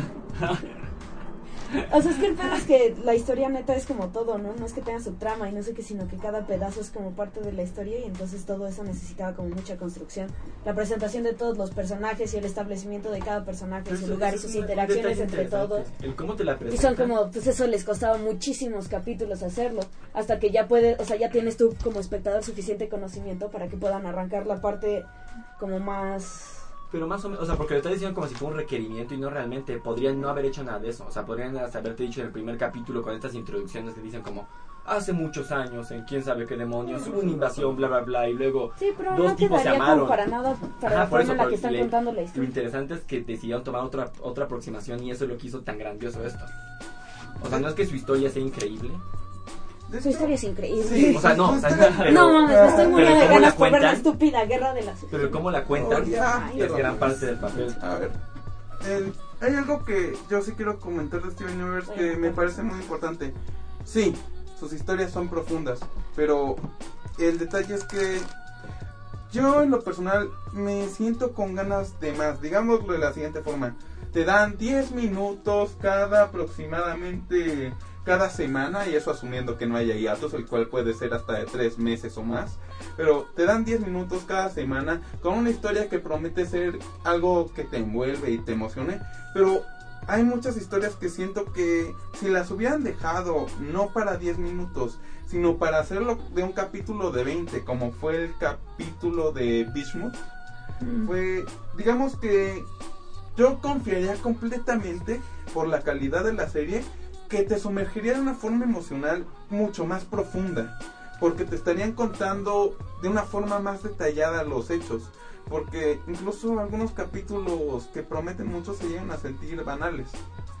Eh, yo personalmente pienso que está, es, es un formato extraño, ¿no? Porque la verdad las caricaturas Sí. llegan a durar 22 minutos. Eh, cuando es de 11, eh, y aparte por semana, yo creo que les da un poco más de, de espacio creativo al equipo para que puedan elaborar bien una historia y unos personajes y que quede bien pulida la cosa. Eh, lo que sí tengo una opinión encontrada fue con lo de los Haitus, porque... ¿No se eh, pronuncia Yatus? Yo Hiatus. siempre creí que... Ah, bueno, hiatus. Sí. Eh, es como cuando, básicamente un hiatus es que le dan un tiempo a la caricatura, ¿no? Para que se empiece a, empiece a tomarlo, es como un descanso, eh, se ausenta básicamente. Y este esquema lo empezó a hacer Steven Universe y por alguna extraña razón durante las caricaturas que se estaban emitiendo empezaron a hacerlo también. Porque se dieron cuenta que era una, herramienta de publicidad muy buena. Eh, realmente, ¿qué, qué te puede tener más, más en espera que el hecho de que algo que, que te empieces a acostumbrar ya no esté? Algo a lo que te empiezas a acostumbrar desaparezca. Eh, Steven Universe, que aparecía cada semana, dejó de hacerlo y eso causó que más gente se pues le empezara a ver, ¿no? Eh, ¿Por qué tanta conmoción de un, de un hiatus? ¿sí? Este, de un hiatus. Pero sí, eh, sí, la verdad es que sí. Yo tengo un. Aparte, los colores y los fondos son increíbles. son los colores más relajantes que he visto en una serie animada. Sí, supongo que sí. La, la paleta de colores es suave. Sí, Sí, y la verdad es que una vez que ves el intro y ves los colores, te emocionas porque sabes que vas a, a pasar un buen momento con Steven y las gemas. A mí Y luego lloras. A mí Y ¿sabes luego te parece? destruyen. Mm, me parece bien este, difícil como a pesar de toda la que tenga Steven toda la carga de pues no de haber matado a su mamá pero de que le extra o sea bueno no o sea como que se reemplazó hasta un punto no se sabe no qué onda pero sí tiene como una carga de pues era la gema más chida de todas y era la de la revolución y, y de repente pues está un que niño que. Sí, que pues no sabe nada y que a pesar de eso, o sea, Steven Universe siempre, o sea, está siempre actúa como al Al nivel de la situación. al nivel de la situación y o sea, y, y tiene como otro acercamiento a las cosas, ¿no? Que luego salva la situación y ah, está está muy padre. De hecho, También. No, es que el detalle es que por las cosas que pasan en la serie, Steven se ve obligado a tomar decisiones que de pronto son muy fuertes, más para un niño. Y pues en el capítulo A Mindful Talk, no sé cuál sea la, la pronunciación en español. Ah, no, era. No, no recuerdo el nombre del capítulo. Bueno, ¿de qué va el capítulo? El caso es que desde ahí se puede ver que el personaje realmente se lamenta o se culpa de tomar algunas decisiones. De hecho, son ese tipo de elementos que en muchas otras series simplemente dejan de lado por. Ah, es que es el héroe. No, este es profundo, es Steven. Es que estamos hablando de que realmente, o sea, realmente ya viendo bien las cosas, Steven tiene que matar. Igual, o sea, y eso no, no es fácil decir, no es fácil para nadie en la vida real decir que maté a una persona, porque si no Pero lo nunca lo ha hecho en la serie, todavía, ¿no? O sea, tal, o sea en algún No, momento no, te no, que podría no suceder. es, no es evidente, pero está casi implícito. No, no, o sea, justamente No. es una cosa súper amorosa, en la que todas las gemas que capturan la tienen en un lugar como nada más Sí. cuidaditas. Ujú. Y justamente No, o sea, pero yo creo que ahí lo, es eso. no, lo que se refiere él es que, por ejemplo, cuando tienen, están entrenando la fusión con Garnet, aparecen las mariposas y entonces él empieza a recordar todas las malas decisiones, como por ejemplo cuando Sí, deja sí es, a Rubia fue a una de las Rubia afuera, cuando no pudo ayudar bien a Lápiz, entonces es como ese lado de que sí lo hacen como Sí, sí, arrepentirse de lo que ha hecho. Así es. Ah, claro que sí. O sea, Sí. es que no ha matado directamente, pero Sus decisiones están... sí. O sea, toma decisiones fuertes. Sí. Ajá, de hecho sí. o sea, Pero tiene- justamente yo creo que nunca, o sea, por cómo es todo el desarrollo del personaje, no creo que jamás mate a nada, porque justo es el, el heredero de todo el concepto este que defendía su mamá, ¿no? Y justo te lo hacen muy evidente. en Pero por ejemplo, No, también pero- hacen evidente que su mamá sí mató. a Sí, muchas su mamá Ah, bueno, sí su mamá sí mató un montón de gente. Sí, no. No, su mamá sí No, mató. su mamá- Porque era la líder de la rebelión.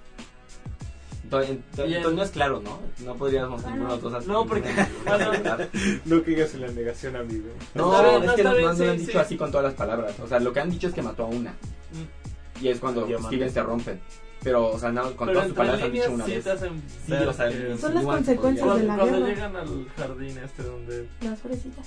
ajá donde hay muchísimas como gemas muertas Pero es que justo el, el nada más hacerle puff a una gema no es lo que matarla. Sí. No, pero es que, por ejemplo, de ahí sale el clúster de todos esos fragmentos de las gemas. Sí, pero eso ya son nuestras especulaciones. O sea, yo estoy de acuerdo que lo que tú dices suena mucho más plausible. sí no pero necesariamente es- han matado más. No a sobre Eh. ¿Alguien quiere agregar algo más fuera de...?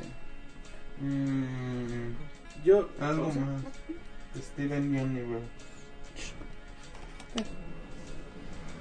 Steven Universe es una de esas caricaturas cuyo progreso en la industria animada ha sido evidente. Sinceramente, sinceramente se puede ver que se puede mejorar varios aspectos de cosas que se están manejando hoy en día. Y no estamos hablando solamente de entretener, ni estamos hablando solamente de seguir este un sistema como un show regular o, o hora de aventura o de ser bizarro como Flapjack. No, estamos hablando de que si vamos a hacer algo bien, si vamos a ser creativos con los personajes, si vamos a ser creativos con la trama, si vamos a explotar a los personajes de manera sentimental, eh, que nos impacten tanto a nosotros como a ellos y nos dejen pensando después de la caricatura, vamos a hacerlo bien, vamos a hacerlo memorable, vamos a hacerlo de tal manera que le dé ese aspecto único a la caricatura. Y creo que es lo que tiene Steven Universe, tiene un gran futuro y Solo una cosa, ojalá y ojalá el fandom de la Es- Que la- eso- eso- eso es los- algo- las- lo están acechando así como una pequeña presa. Sí, Eso es- porque además hay muchas cosas que... Tumblr, Tumblr es el lugar donde ves eso. ¿Qué, qué es lo que hay en el fandom? Que... Eh, Es que tra- traen un, un trip muy pesado con la onda de que como las gemas son mujeres, todo es lesbiana, Bueno, no todo es gay. No, pero, pero, se sea, supone sí, que pero- Rebecca Sugar pero- aclara que son asexuales, pero O sea, el Rebecca fandom lo Sugar está dice que- haciendo muy intenso en cuanto de que ya quieren todas contra todas y ahora todas contra Steven y Steven con Connie y están haciendo lo, lo único que faltaría es que la serie se sepa como proteger de todo eso porque si no la van a De arruinar. hecho, eso sí. O sea, que haga lo que Sugar, lo que Rebecca Pero- Sugar quiera hacer. Sí. Pero el problema es que también al parecer las escri- el peor- o sea, la gente que lo escribe es eso, ¿no? Todas son lesbianas, O sea, todas no quieren importa. con todas. Ellas pueden ser lo que sean, pero lo están haciendo bien. Sí, ya sé. Entonces, O sea, por eso yo creo que Sí, sí, lo se van a saber bueno. proteger porque ellas ya son así, entonces... Ajá. Sí. si les llega una oleada de ya- cosas así horribles, van a decir, eh. De, de hecho hubo un caso en el que los, los, los fanáticos estaban acosando a los storyboardistas. O sea, estaban estaban poniéndoles mucho peso. No mucho peso, ¿qué le estaban haciendo? Creo que les estaban... Lo están acosando en Twitter muy pesado. Ajá, lo estaban, lo estaban criticando y, y la verdad es que para el esfuerzo que le pone esta Pero Rebecca respecto Sugar a la serie no se vale.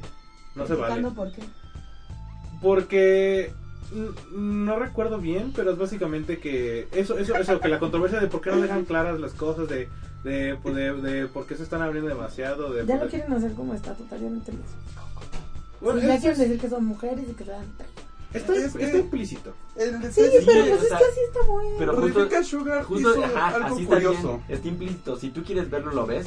Pero si quieres negarlo, tienes todas las herramientas para negarlo. Y eso es increíble. Eso es una zona gris hermosa Sí, sí. que es difícil El pegarle. problema es que esa zona gris justo incomoda a mucha gente, ¿no? Sobre todo porque el tema del lesbianismo, bueno, de gente gay y así, incomoda a mucha gente.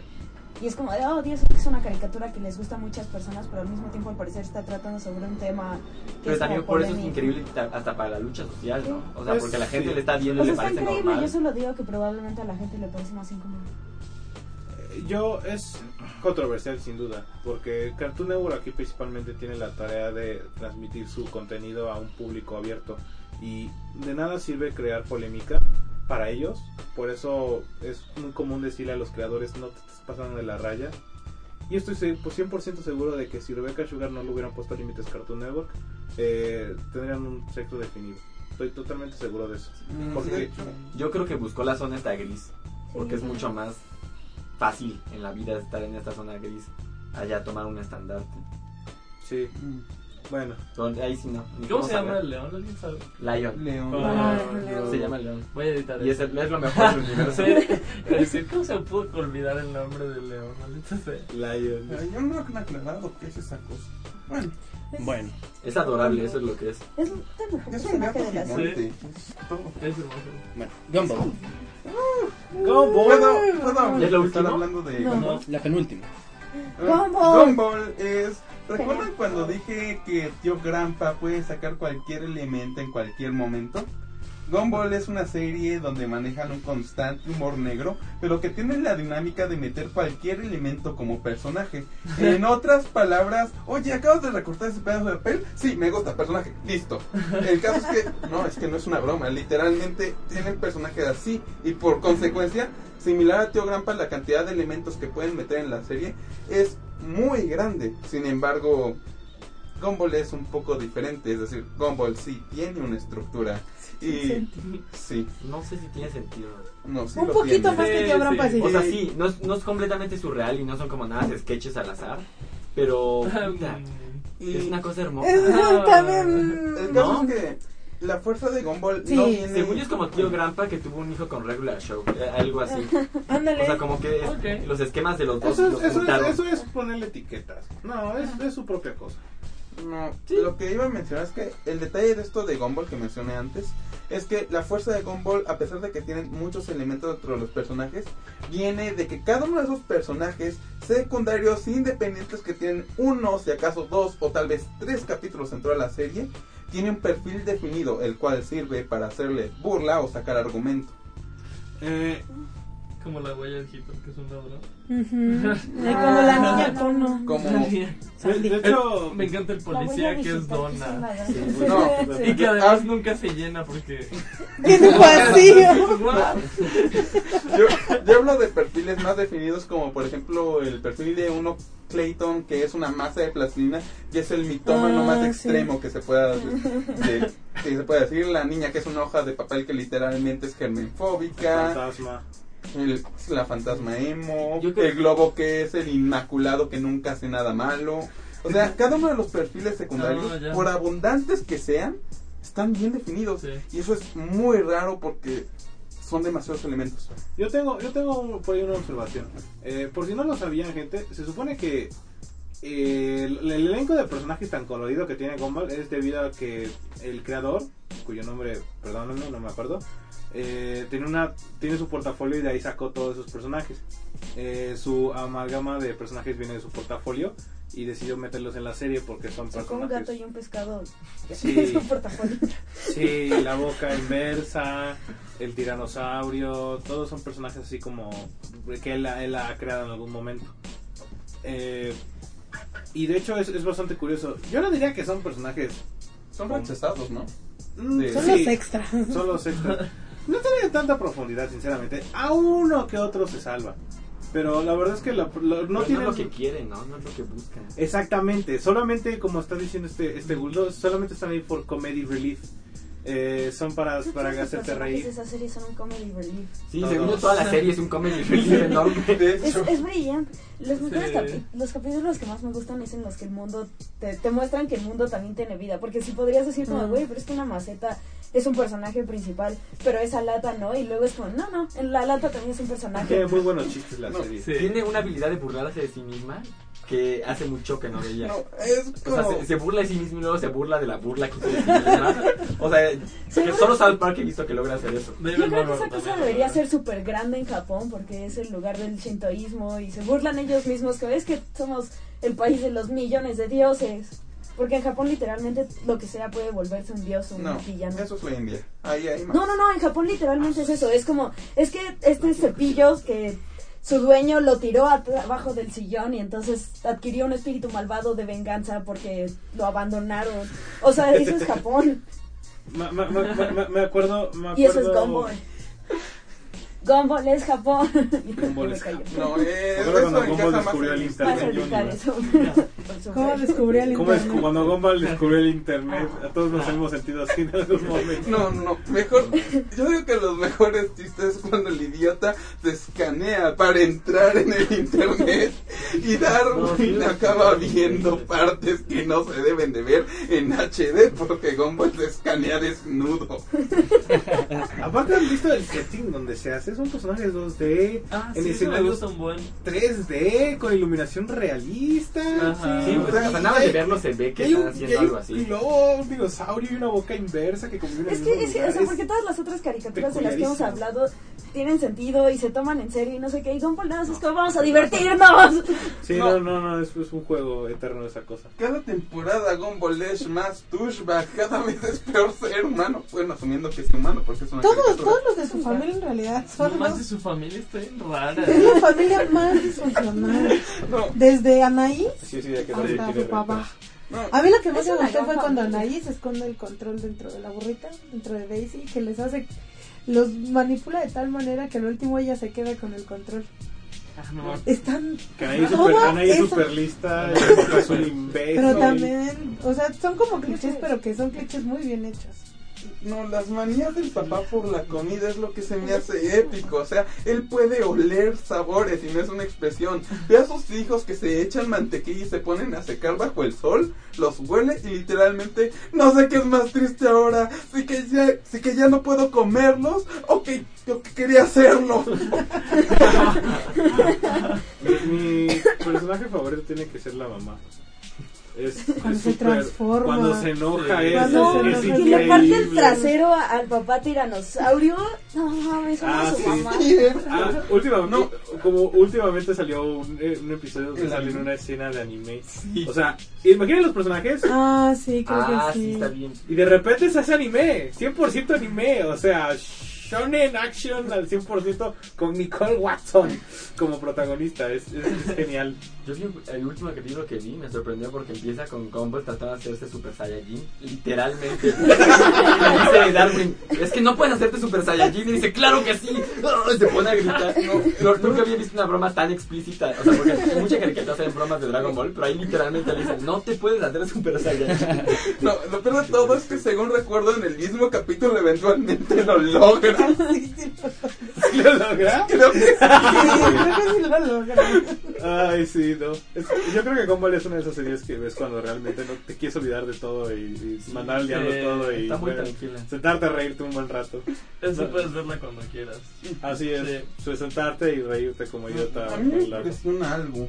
La calidad de los renders 3D de todos los escenarios de ¿Cómo lo hacen? toda la No sé cómo le serie. hacen.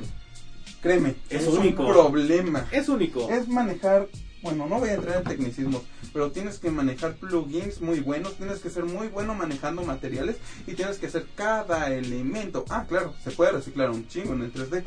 Ah, no debía ser chingo, ¿verdad? Ok, lo volviste a decir. Lo va a decir bueno, el, ca- el caso es que aún con lo que se puede re- reciclar y todo eso, hacer uno, hacer esa cantidad de elementos para una animación es un problema. Hay veces en las que la animación de repente sí te sorprende. Hay momentos de acción rápida o de acción surreal que, que la animación te quedas, wow, no sé que esto podía ser tan buena, tan bien animado. Pues o sea, es que solo porque sea el comedy relief no quiere decir que lo amen. Es como el destilado de las caricaturas donde todo puede pasar y todo está como súper loco y vas a aprovechar el hecho de que todo tiene sentido ahí. Exactamente, no Nadie porque que sean no puras tiene- bromas, no quiere que esté mal hecho. Todo tiene sentido. Nada tiene sentido ahí. No, sí. If you came here, we're all, No, crazy, because we're all crazy here. Hay un capítulo específicamente donde te demuestran que las cosas no tienen que tener exactamente un sentido o continuidad. La trama del capítulo específico basa en todas las consecuencias de todos los capítulos Sí. de, un- de Ah, toda una temporada. Cuando les cae la, Les cae todo, el Sí. dinosaurio, la mamá, Sí. la tía, todo. la demanda. Ah, ah, justo antes de que los linchen, Gumball dice, esto solo se podría solucionar si de alguna forma mágica todo regresara a cero como si nada hubiera pasado. Fin del capítulo. Me acuerdo cuando Ay, el director se cae por la ventana y lo atropella la ambulancia.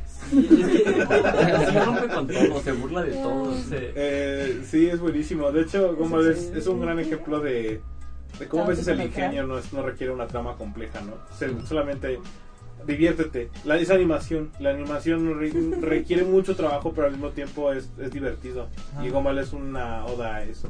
A que a veces solo nos hace falta diver- divertirse. Sí. Ah. es mi shonen favorito. Sí, ¿verdad? Es mi shonen que Gumball es mi shonen Bueno, favorito. pues hemos Pasemos al último. llegado al último punto de esta lista. Aquí se acaba el especial de caricaturas. Sí, Ah. Y luego vamos a destruir Ah. el estudio. bueno, no se peleen. Y a la Weaververse. casa de Álvaro. Ah, ¿ves? De Basic ¿De basura? De Vas, las Álvaro, vas, caricaturas. Yo diría, su punto intermedio, con las opiniones que hay aquí. Eh, es, a mí me parece muy bueno. Es excelente. Es hermoso. Son osos. Son bonitos. A mí se me hace que es como si hubieran hecho una serie sobre ver YouTube. Es que Ah, es que esos episodios. Ya, ya, ya, ya sé por dónde vas. hay episodios en donde sí es como la tecnología, La tendencia. la tendencia y también en Gumball hay algunos que... Sí. En Gumball Sí, sí. Pocos, pero sí ¿cuál los hay. No, sí. Cuando se hace todo el relajo en su sitio web de ¿qué, hasta tiene el nombre de la ciudad que se agregan entre ellos y que Héctor no tiene ningún amigo y que por eso se enoja y No que su mamá es por eso. Sí, pero eso no tiene nada que ver con cómo es Weaververse. O sea, porque No, no, no. una cosa es que usen los medios actuales. O sea, eso está como, pues. so- El es como no usar a su mundo para basarte en eso. Pero Weaververse se basa literalmente como en gente que tiene un celular.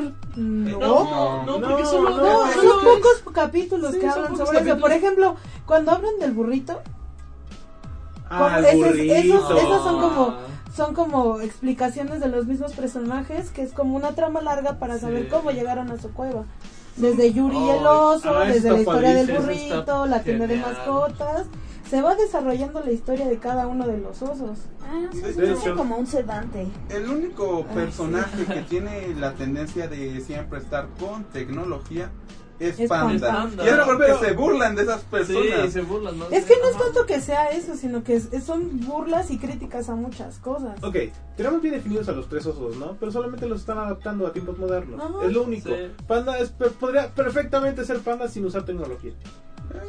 No, o sea, es que no he entendido, no me refiero a como porque sean adictos a la a lo mejor tendrá otra tecnología. obsesión y ya. A lo que me refiero es que parecen como nada más. Lo único que hacen es reflejar a la sociedad. O sea, no dicen nada ni hacen nada. De, la caricatura no se trata de nada. Es Es, un una basic pitch de las caricaturas o un sedante. No, o sea, es como, ah, es que son osos bonitos y. Ay, me- a mí me gusta que le guste la cosa en Facebook porque a mí me gustan las cosas de Facebook. Ah, yo también alguna vez tuve la idea de poner un food truck. Entonces es como una caricatura muy. No, de hecho son ¿Cómo? resoluciones a otro tipo de cosas. Es, está Por ejemplo, el, el, el punto de la... Hay, hay un, por ejemplo, hay un capítulo hablar. donde cambian, cambian de, de oso que está en la cúspide y esos igual son juegos de poder que se van Ah, eso está resolviendo. bien padre. ¿Qué pasó? ¿Qué querías decir? Qué Es que el Berber's está basado en un webcomic que fue donde inicialmente Sí. comenzó. No solo eso, sino dentro de un webcomic son viñetas cortas de gags rápidos, similar a lo que verías en lo que otra ocasión fue una página de memes como cuánto, bueno, puedo decir cuánto cabrón, es que así se llama la página. Pues ya lo dijiste. Bueno, el caso es que obviamente no son tan básicos. El creador de Weaververse sí tenía una noción clara de lo que estaba haciendo cuando hizo a los osos y no son como presets cualquiera como podrían ser los memes. Sin embargo, en una en lo que se refiere a viñetas que llegan a ser algo tan simple en el cambio, algo como puede ser una animación grande, perdón, pero está muy difícil porque el cambio es demasiado grande. Tienen que sacar narrativa, trama, pulir perfiles. No es simplemente sacar un gag que te dé risa por 5 segundos y ya. Tienen que hacer un trabajo elaborado y congruente. A ver, Ana, ¿por Sí. qué, por ejemplo, por qué a ti te gusta Weaver? ¿Qué es lo que dirías que resalta o por qué te gusta Weaververse? Porque son tan acertados en lo que están criticando que, por ejemplo, el, el, el ejemplo es tan simple de que tengo tres amigos en la universidad que son ellos. En serio son ellos. En serio son... Sí, casi, casi. O sea, pero entonces quiere decir que lo están haciendo bien. Si pueden capturar la esencia de cierto tipo de cosas. Aparte no son tan básicos. Por ejemplo, ayer yo estaba viendo la del Yuri, la de Yuri y el oso. Ahí es cuando te das cuenta por qué Polar es así, por qué es callado, por qué por- la importancia de la fuerza, de la perseverancia y de todo ese tipo de cosas.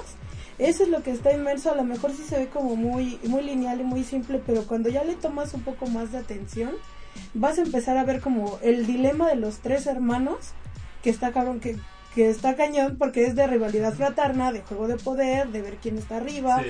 de quién hace, de quién no hace y de que no se salga cada ellos los que están cuidando es que dentro de sus papeles obsesivos ninguno se salga de él, porque ni- si no se pierde como toda esa simbiosis que tienen entre ellos tres, porque intentan reemplazar al hermano con un humano y no se puede, es esa simbiosis que se crea. Aparte la ejecución de cómo conviven y cómo interactúan con la sociedad es muy buena.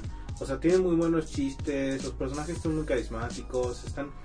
Sí, es verdad, son algo estereotipados, pero eso no deja de hacer que los tres convivan de una manera muy dinámica. Porque puedes poner a cada uno individual y realmente no res... Bueno, sí resaltan, pero no resaltarían tanto como resaltan cuando están los tres en convivencia o cuando está conviviendo con alguien fuera de su círculo, ¿no? Eh, es, es padrísimo ver a Pardo querer hacer amigos siempre y, y- y pre- y presionando presionando a Panda mientras que los cuida este Polar para que no hagan tonterías eh, por así decirlo porque Polar no tiene opinión solamente hace y ya Eh, El mono Pero está preparado para lo que lo que- puede hacer. lo que realmente brilla en, en, la- en esa serie, aunque ustedes no estén de acuerdo, y esto es algo muy importante que hay que tener en cuenta porque es una de las caricaturas más recientes que se están haciendo, es que ha logrado tomar el formato que se está llevando desde el 2010. eh, Todo el formato que ha pasado por las caricaturas que hemos hablado, Hora Aventura, Show Regular, este, eh, Steven Universe, ha tomado un formato de, de trasfondo agregarlo muy levemente, quitando casi en su totalidad lo surrealista. Porque. Bueno, lo único surrealista que son osos. Sí. Ay, por favor. Ah, bueno, pero para una caricatura eso tenemos, nada. tenemos, tenemos un nivel de surrealismo marcado por Bueno, Aventura. bueno. Eh, o show regular, como quieras verlo. Pero estamos hablando aquí de que esto es muy importante porque esta serie es súper simple en esos aspectos. No tiene nada súper complejo, pero sí tiene algunos aspectos. No tiene nada súper llamativo, pero el estilo visual es bueno, es relajante. No tiene personajes que sobresaltan en especial, pero son bastante, son bastante amistosos. Son personajes que puedes llegar a querer. Te sientes identificado con ellos. Es como a lo mejor como un break de toda la locura, ¿no? Que hay alrededor de ver todo así como de colores y todo así. Así es. Y también o sea, aparece la Clara. Tiene. No, pero Clarence- Clarence quiere ser este, un estilo de dibujo muy extraño. Y es donde falla. eso. Sí, eso es, es- si quiere ser tan bizarro que... Bueno, pero no. Weaververse tiene capítulos de todos. Tiene unos bien tristes. Que, oh, sí. ¿Tristes? Sí. ¿Ya- Bueno, ¿Ya como el viste? Te digo, ya te viste el de Yuri y el Sí, de Yuri al final. yo sí chillé. Y aquí es, y aquí es donde, donde entramos en un pequeño problema con esta, esta época de caricaturas. Nos tenemos ya tan acostumbrados a historias complejas, a estándares de calidad altos en animación, a estándares Sí. altos de, de surrealismo, de que algo nos tiene que impresionar visualmente para que nos, nos, nos llegue. Eh, de tal manera cuando nosotros encontramos algo como Weaververse, que eh, por ejemplo aquí a ustedes no les gusta, simplemente no nos pega, no nos llama la atención, no resalta para nosotros en ningún sentido. Y para nosotros que sí, que a mí, por ejemplo, a mí ya no nos encanta porque, porque sigue teniendo ese, ese humor, esa simpleza de que Es las que es un caricaturas muy deberían simple tener. y es así como muy... Y eso, y eso pero, pero No sé. desgraciadamente, me guste o no, y eso me preocupa a mí mucho, estamos regresando de nuevo al esquema de caricaturas que solamente tienen muy poco trasfondo y se empiezan a repetir de nuevo. De nuevo No, pero es que, por ejemplo, hay de todo en esto. O sea, obviamente Sí, hay productos que son simples, hay productos que son complejos y otros que Es son que unas cosas hermosas. Ajá. Hay que saber escoger de toda esa gama que te ofrecen. O sea, Así en, es. en toda la lista que hicimos, Y justo como de todos los. también. Ujú. Y aparte, esto hay que ver, pues, qué pasa después de toda esta lista. Porque después de toda esta lista son cosas como muy contaditas las que están, están como repitiendo el éxito. Porque ya este, después como de toda esa ola que salió de todas estas caricaturas, pues a ver qué les va a seguir a todo esto. Si se van a seguir por un estándar de calidad, con trama, con personajes y con estructura, o se van a ir con cosas completamente bizarras que caen en lo simple. De hecho, de hecho, Weaververse es como un- una especie de amalgama de cosas que son buenas en una caricatura moderna al menos. Este, es una serie, es una serie buena. Yo no la clasificaría como espectacular, No. pero definitivamente Pero es, una serie es disfrutable. buena, sí. Sí. Ya. Pero te digo, es que como la, la hacen sonar justo como es como un calmante. Sí, es que la veo y la disfruto y me identifico con ella. y que- No, o sea, está bien si les gusta y todo eso, solo a mí se me hace como que... eh, Pero no tanto mate porque te ríes también. No, de hecho, Ya, bla, bla, bla, lo bla. voy a decir de esta forma. Hay un chiste específico con Witherverse donde se vuelve surrealista. Pero Sí. diré de esta forma. Cada oso está haciendo sus videos musicales. Oh, pero cuando llega Polar y empieza a bailar mientras limpia y de la nada empieza a tender la cama, hacer esto, hacer lo otro y hay varios cortes de escena. Es en determinado punto específico de todo el desastre, ¿cuál desastre? Bueno, de todo el baile, Polar eh, se queda en una parte bailando por ahí y aparece otro Polar a su lado y es así de, se ven a los ojos y en lugar de sorprenderse se toman de las manos y empiezan a bailar. Y luego aparece un tercero y cada uno de los cortes anteriores de escena que viste era uno de los tres polares y se reunieron los tres. Y por si fuera poco ahí ya me estaba muriendo de risa se fueron volando con superpoderes y no tuvo lógica. Bueno, pero ahí es cuando escuchas a Homero Simpson que te dice, Lisa, las caricaturas no siempre tienen que ser- tener sentido. Justo es- esa es la cita perfecta ahí. De hecho, eh, pero si se dan cuenta, nos hemos acostumbrado ya un poco a que haya un poco de trasfondo bajo toda la locura que hay. Yo- Eso es lo que yo quiero comentar.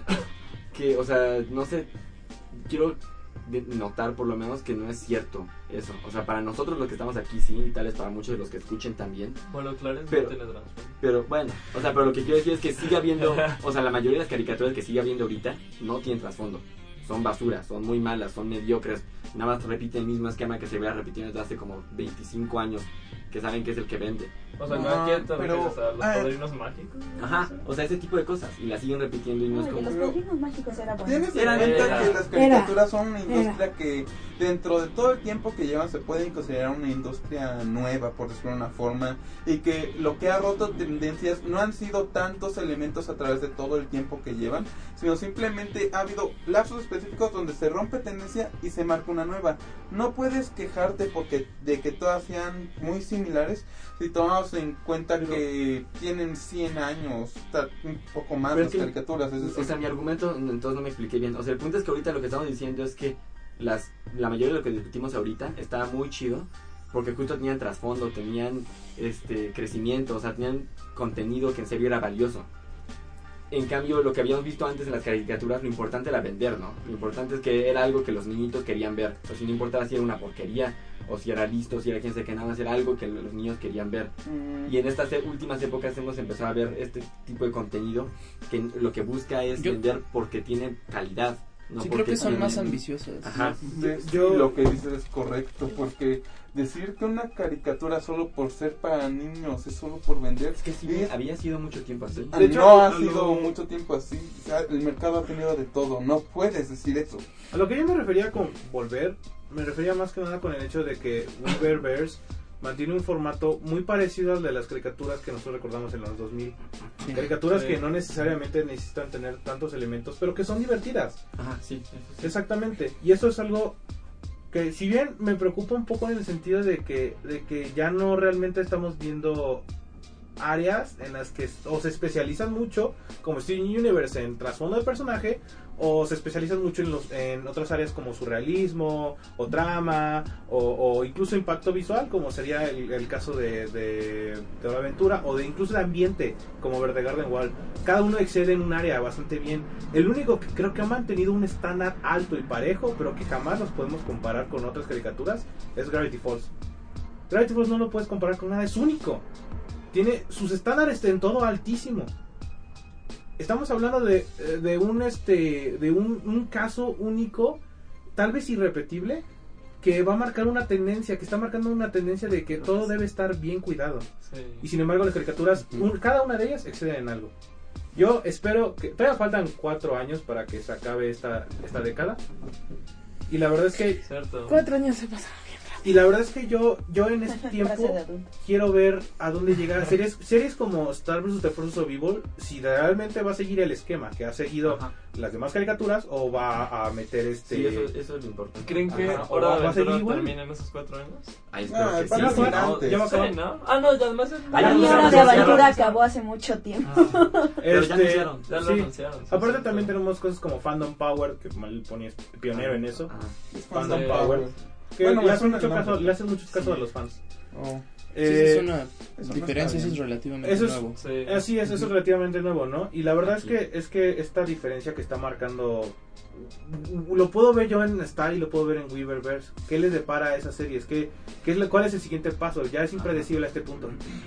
Y no sé, estamos en una gran época para ver caricaturas. Es que sí, justo el siguiente paso es eso. Si van a seguir con estas tendencias de cosas chidas o van a nada más decir, eh, No, y que ya estamos en una época donde es más fácil tener caricaturas independientes. O sea, que se pueden ya ver. Sí, la era de la tecnología es maravillosa. pues más o menos. No, pero bueno, Brave sí, como- Warriors cayó bien duro y estaba bien chida. No, No, no no ha cayó, caído. solo, o solo sea, no se ha solo producido. desapareció como por tres años. ¿Cuál? Sí, Warriors. Dos años. Sí lo he visto. cosa. Yo, yo sigo esperando Cosas bien la, buenas. la tercera temporada, pero... No, ¿sabes qué cayó? La de. La del screen, la de Screen Grave. Vi Papi. Sí. No, ya. eso sí es horrible ahorita. El primer bueno. capítulo fue como, oh por Dios, es la cosa más magnífica, genial que he visto en toda mi puta vida. Y luego sí, Y luego te das cuenta que dije, oh, en toda mi condenada vida. Luego sacaron la serie de verdad y era como, guau, guau. De hecho, eh, estamos siguiendo tendencias muy diferentes a las de hace 5 años, a las de hace 10 años. La verdad es que ya no estamos tratando solamente con un grupo creativo que tiene buenas ideas, estamos tratando con gente que busca la opción de hacer una caricatura no solo memorable, sino que también pueda ser redituable. Eso es muy, muy, muy revés. difícil. Reditable, pero que también sea memorable. Pues, Hay, hay, hay, hay, hay De hecho, mucha, mer- hay mucha mercancía basura. Hay mucho producto de basura. Eh, Sí, Producto más. basura que tenga éxito dentro de la industria de la animación, no considero que haya. ¿Cómo no? Ven 10. Ahí está Ah, ejemplo. ahí ahora sí puedes sacar, puedes sacar a Ben 10. Ben Bueno, 10 o sea, es una Ben de 10 esas- ¿cuántos- Todos los reboots. ¿Cuántos reboots ha habido? Y es porque vende y vende y vende Vende y vende y la vende. Pero sí, Ben y 10 es un caso especial. O sea, las series que se sobreextienden, Bob Esponja, que mantiene solito a Nickelodeon, Ajá. con todo respeto, pero no manches, Bob Esponja ya, déjenlo O sea, caño. cualquier, déjenlo morir. cualquier caricatura de Disney fuera, yo creo que de Phineas y Ferb. Gravity Falls son basura, o sea, son nada más siguen el esquemita este cuadrado que nada más que va a vender y lo repiten, lo repiten, lo repiten. O sea, como otras cosas Disney XD que están horribles, ¿no? Que son Ajá, como... sí. Pero ya están como en live action y que... No, pero el O- o live cosas action muy siempre ha feas, estado ¿no? horrible. live action. O cosas, Ajá. cosas- Retrocede y donde cosas decía muy como, pero meh, no me como acuerdo de la Kick palabra Buttowski. con mi voz Ajá. diciendo O sea, live Kick action. tiene muy buenas escenas de acción, pero hasta ahí. No, ¿Qué, qué, Eso qué? fue- Kibutowski. ¿Por qué fue Kibutowski. Kick Buttowski. Tiene, ¿Por porque qué lo pregunto? único ¿No que debíamos tenía, de cerrar esto? Ah, este, lo único que tiene Kibutowski de bueno son a veces algo de comedia y buenas escenas de acción. Ya, Ah. todo lo demás O sea, es que, y así son to- o sea, eso que acabas de escribir escribe la mayoría de las caricaturas que hay. O sea, no es que sean basura por completo, pero puedes decir, ah, mira, es que ese chiste estuvo bueno, ah, mira, es que ese capítulo estuvo interesante. Pero sabes que eso no es como moderno, yo siento Sí, o sea, Sí, eso es lo que yo sí, quería decir. sí. Que ahorita hablamos como de los grandes pilares de las caricaturas ahorita y esperamos que la gente vea que tuvieron éxito y reproduzca su esquema o trate de inspirarse en ellos, pero no podemos prometer nada. ¿no? Desgraciadamente- Es muy posible que, que Pero se no caigan. depende de nosotros. uh. Desgraciadamente vivimos en un paradigma de que las caricaturas son para niños. Eh, lo cual ya no es totalmente que cierto. no, Adult Swim está ver, ahí cambiando todo el... Eh, espérame, espérame. Mm, Ese es un paradigma no, hay- que la mayoría de las personas creen. Por Sí. eso, eh, eh, eh, la mayoría de las personas creen. Por eso cosas como Over the Garden Wall, con toda la tristeza, pero jamás, jamás van a ser reeditables para Cartoon Network. No. Fue un No. proyecto interesante y que salió muy bien, pero Sí. hasta ahí. Hasta ahí. Precioso, precioso. Y realmente, mientras no, mientras es, es una compañía, tiene que haber este dinero, tiene que haber ahí este Ujú. satisfacción del público para que ellos compren productos y mercancía, que es como lo que hace Hasbro, etcétera, etcétera, ¿no? Pero mi punto aquí, mi punto aquí es este, es que lo que va a suceder después va a ser muy interesante y espero que sea algo que nos tome por sorpresa. El futuro es un lugar interesante. No, porque Yo, yo teorizo lo siguiente. porque en el 2000 todavía podías ver que ya lo que te interesaba más era ver las historias de los personajes. La de persona, los personajes, ver cómo se desarrollaban personalmente, qué ocurría más allá de lo que Pero vemos. también eso es lo que te interesa ahorita. Puede ser que después digas como, ya me harté de ver las historias de personajes todo el tiempo. Exactamente, Quiero pero ver eso- Nunca voy a decir quiero ver claro. Pues ahora sí que cualquier cosa podría pasar, no sabemos hacia dónde Sí, se va a pero ir. eso, eso es la peor conclusión del universo. Cualquier pero cosa. eso se veía venir con series más viejas, con Coraje, los chicos del barrio. Ay, o sea, coraje. Coraje. Los chicos del barrio. ¿A quién no le gustó el episodio cuando Coraje Coraje era bebé? Cuando te enteraste de lo que les pasó a sus Ah. papás. O, o, o, realmente, o, del- o los chicos del barrio también tienen muchas historias con sus familias. Eso, eso le dio puntapié a ver hacia dónde iban las caricaturas en esta década. Ahora sí yo no sé para dónde van a ir. De verdad, es difícil adivinar. Yo creo que va, van a seguir el camino. direcciones. No, yo creo que van a seguir el camino este que plantearon. O sea, porque sí hay un, una- fuerte camino trazado de caricaturas que han tenido éxito por eso, por tener contenido bueno. Entonces yo creo que Hay que hacer este podcast en cuatro años. Oye, no es mala ¿Cómo idea. terminó, ¿Cómo terminó, por ejemplo, Steven Universe? ¿Qué tal que... Uy, qué, ¿Qué tal, ¿Qué tal que se vuelve una porquería? Cállate, es te voy a golpear. O sea, yo no quiero aceptarlo, pero es muy posible. Sí. Esperemos que no, esperemos que no. Cállate, no, Lo que- también te voy a golpear a ti. lo que me parece también es que ahora ya hay más libertad creativa. O sea, antes Oh, sí. la había, pero Sí. ¡pum! cancelaban las series. Más o Ah, menos. antes- No, siento que antes había más Pero es que antes había menos censorship. Ajá. O sea, porque antes tus padres se ponían a ver las caricaturas porque eran para niños pequeños y algo así, todo va a estar bien. no y estabas viendo Rocco y Coraje es perro cobarde. Ajá. Ahora la gente es como de, no quiero que mi hijo vea esto y lo toman sea, como ay, No, de hecho es al revés. No, sí, No. no. Ahorita yo lo veo ¿No más has como- notado que en ninguna caricatura te puedes subir a un vehículo sin un casco? O sea, en todas las caricaturas no te puedes subir a en todas las Ah, caricaturas. bueno, pero ese güey es indestructible. O sea, si, si se suben una patineta, les ponen un casco así, automáticamente, una bicicleta, un casco automáticamente. O- Eso es una censura bien. Sí, sí, ahora hay más censura. Muchísima Oh. más censura. Ahorita los padres O sea, se preocupan muchísimo y se obsesionan muchísimo por lo que pasa en las caricaturas. Eso. Y eso es una su- Ay, censura súper pesada. Lo que pasó con el Legend of Korra. O sea, ni, o sea, solo se vieron y tomaron la mano y ya fue. La gente estipu- estipula que se besaron. Tumblr y se volvió loco. Tumblr explotó ese día. A mí me Sí, dejó cuando muy llega, ese. Es que, es que No hay que hablar de Corra. Corra también es un. Sí, una Corra zona también es una ¿no? zona peligrosa para Ok, nosotros. ok. bien, no la toquemos. Corre, son- ¿Qué tal que en cuatro años ellos dos, Penny y. Nos volvemos gays y. No. Johanna. Y Johanna. Horrible se- persona. Y Johanna se vuelven fan de Clarence. y- ¿Quién sabe? Todo puede Nunca pasar. voy a ver Clarence. Ay, qué bueno que lo tengo grabado. Te digo que cabe, que cabe mencionarse. Ricky Morty no menciona. Pero Ricky Rick and Morty. Morty va en el de los Adultos. Ah, sí, O sea, vamos a hacer uno de adultos. Falta. O sea, hay, hay, hay series que tienen buen impacto, pero tienen su propia categoría. Sí. Porque entonces también. Ah, ya va a salir Samurai Jack en Adult Swim. ¿Ya por fin? Sí. Sí, ¿ya lo anunciaron? 2017, pero. Ay, güey, Ah, ¿sabes o qué? sea, Se ya va a salir, no puede ser, puede ser que sea en diciembre de 2017. Pues me vale verga, güey. ¿Sabes qué? Eso es como cuando anuncian videojuegos. Ah, Tocamos un punto sensible de Álvaro. Cayó en su propia trampa. Lo estoy hablando todo el podcast. y finalmente dijo una palabrota, las cuales nos prohibió. Alberto, Por eso decir que decir ya te palabrota. dije, ¿En qué está trabajando Tartakovsky actualmente? Hotel Transilvania. ¿Y quién hace Samurai Oh. Jack? Tartakovsky. ¿Cuánto tiempo falta para que salga Samurai No, Jack? ¿por qué esta vez Nadie lo en sabe. Hotel Va a haber- Transilvania? va a haber Hotel Transilvania 3. Pero bueno. No. No, es que va a haber una En- serie en, co- en animada. conclusión, No. expectativas. Altas, yo creo. En, con- en conclusión, expectativas altísimas, pero altísimas para lo que viene. Está- Pero la- tener expectativas. Y ver es qué hace Alex Hirsch. Alex Ah, ver- Tartakovsky. ¿Qué pasa con ¿Qué Steven Universe? ¿Cuál es el futuro de Star? Porque Star tiene, yo creo, no me gusta, pero tiene potencial para... Es que Para está en pañales, está en pañales, tiene potencial para hacer lo que sea. O sea, es que normalmente diría que es una porquería, pero después de haber visto Steven Universe, que empezó, o sea, que tuvo como 50 capítulos de 50 velocidad. capítulos, Así que estaba sí. como "Ugh", tropezando, y tú dices como, ¿qué es esto? Y de repente volteas a ver y todo Wow. lo anterior era como un planteamiento Un increíble prólogo para el, ajá, un prólogo así. Perfecto. Entonces le doy la- el beneficio de la duda a Star para que podría ser una cosa increíble también. Ay, eso me cae muy mal esto. Ah, ya.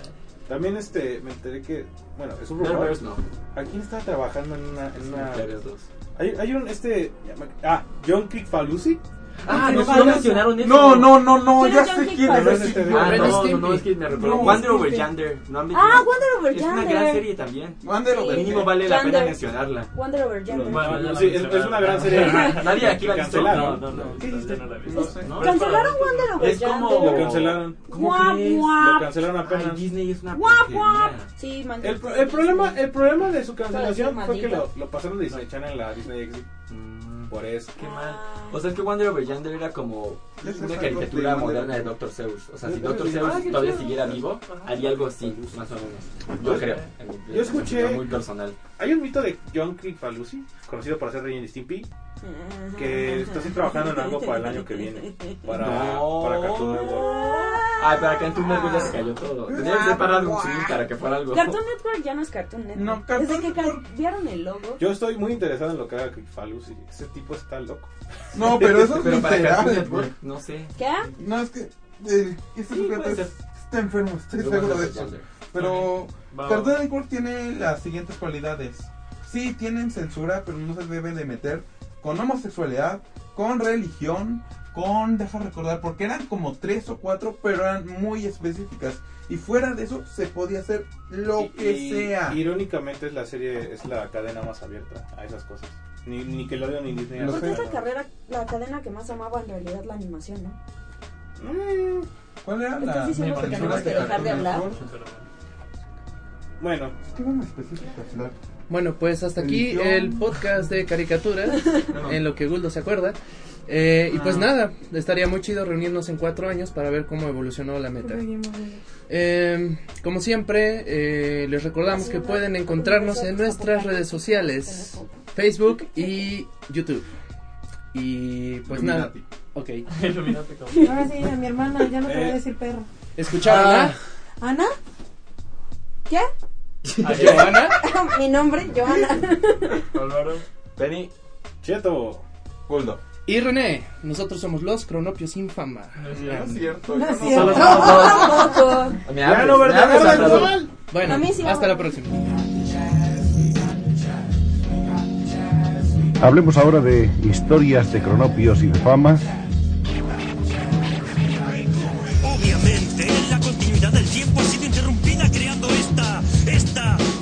Secuencia de eventos resultando en esta realidad alterna. Más claro, Doc. Sí, sí, sí, sí, déjame ilustrarlo. Te has dado cuenta es que cuando me piden explicaciones es a pura pérdida, porque a mí me cuesta mucho explicar cosas que no, no, no me las explico yo mismo. Imagina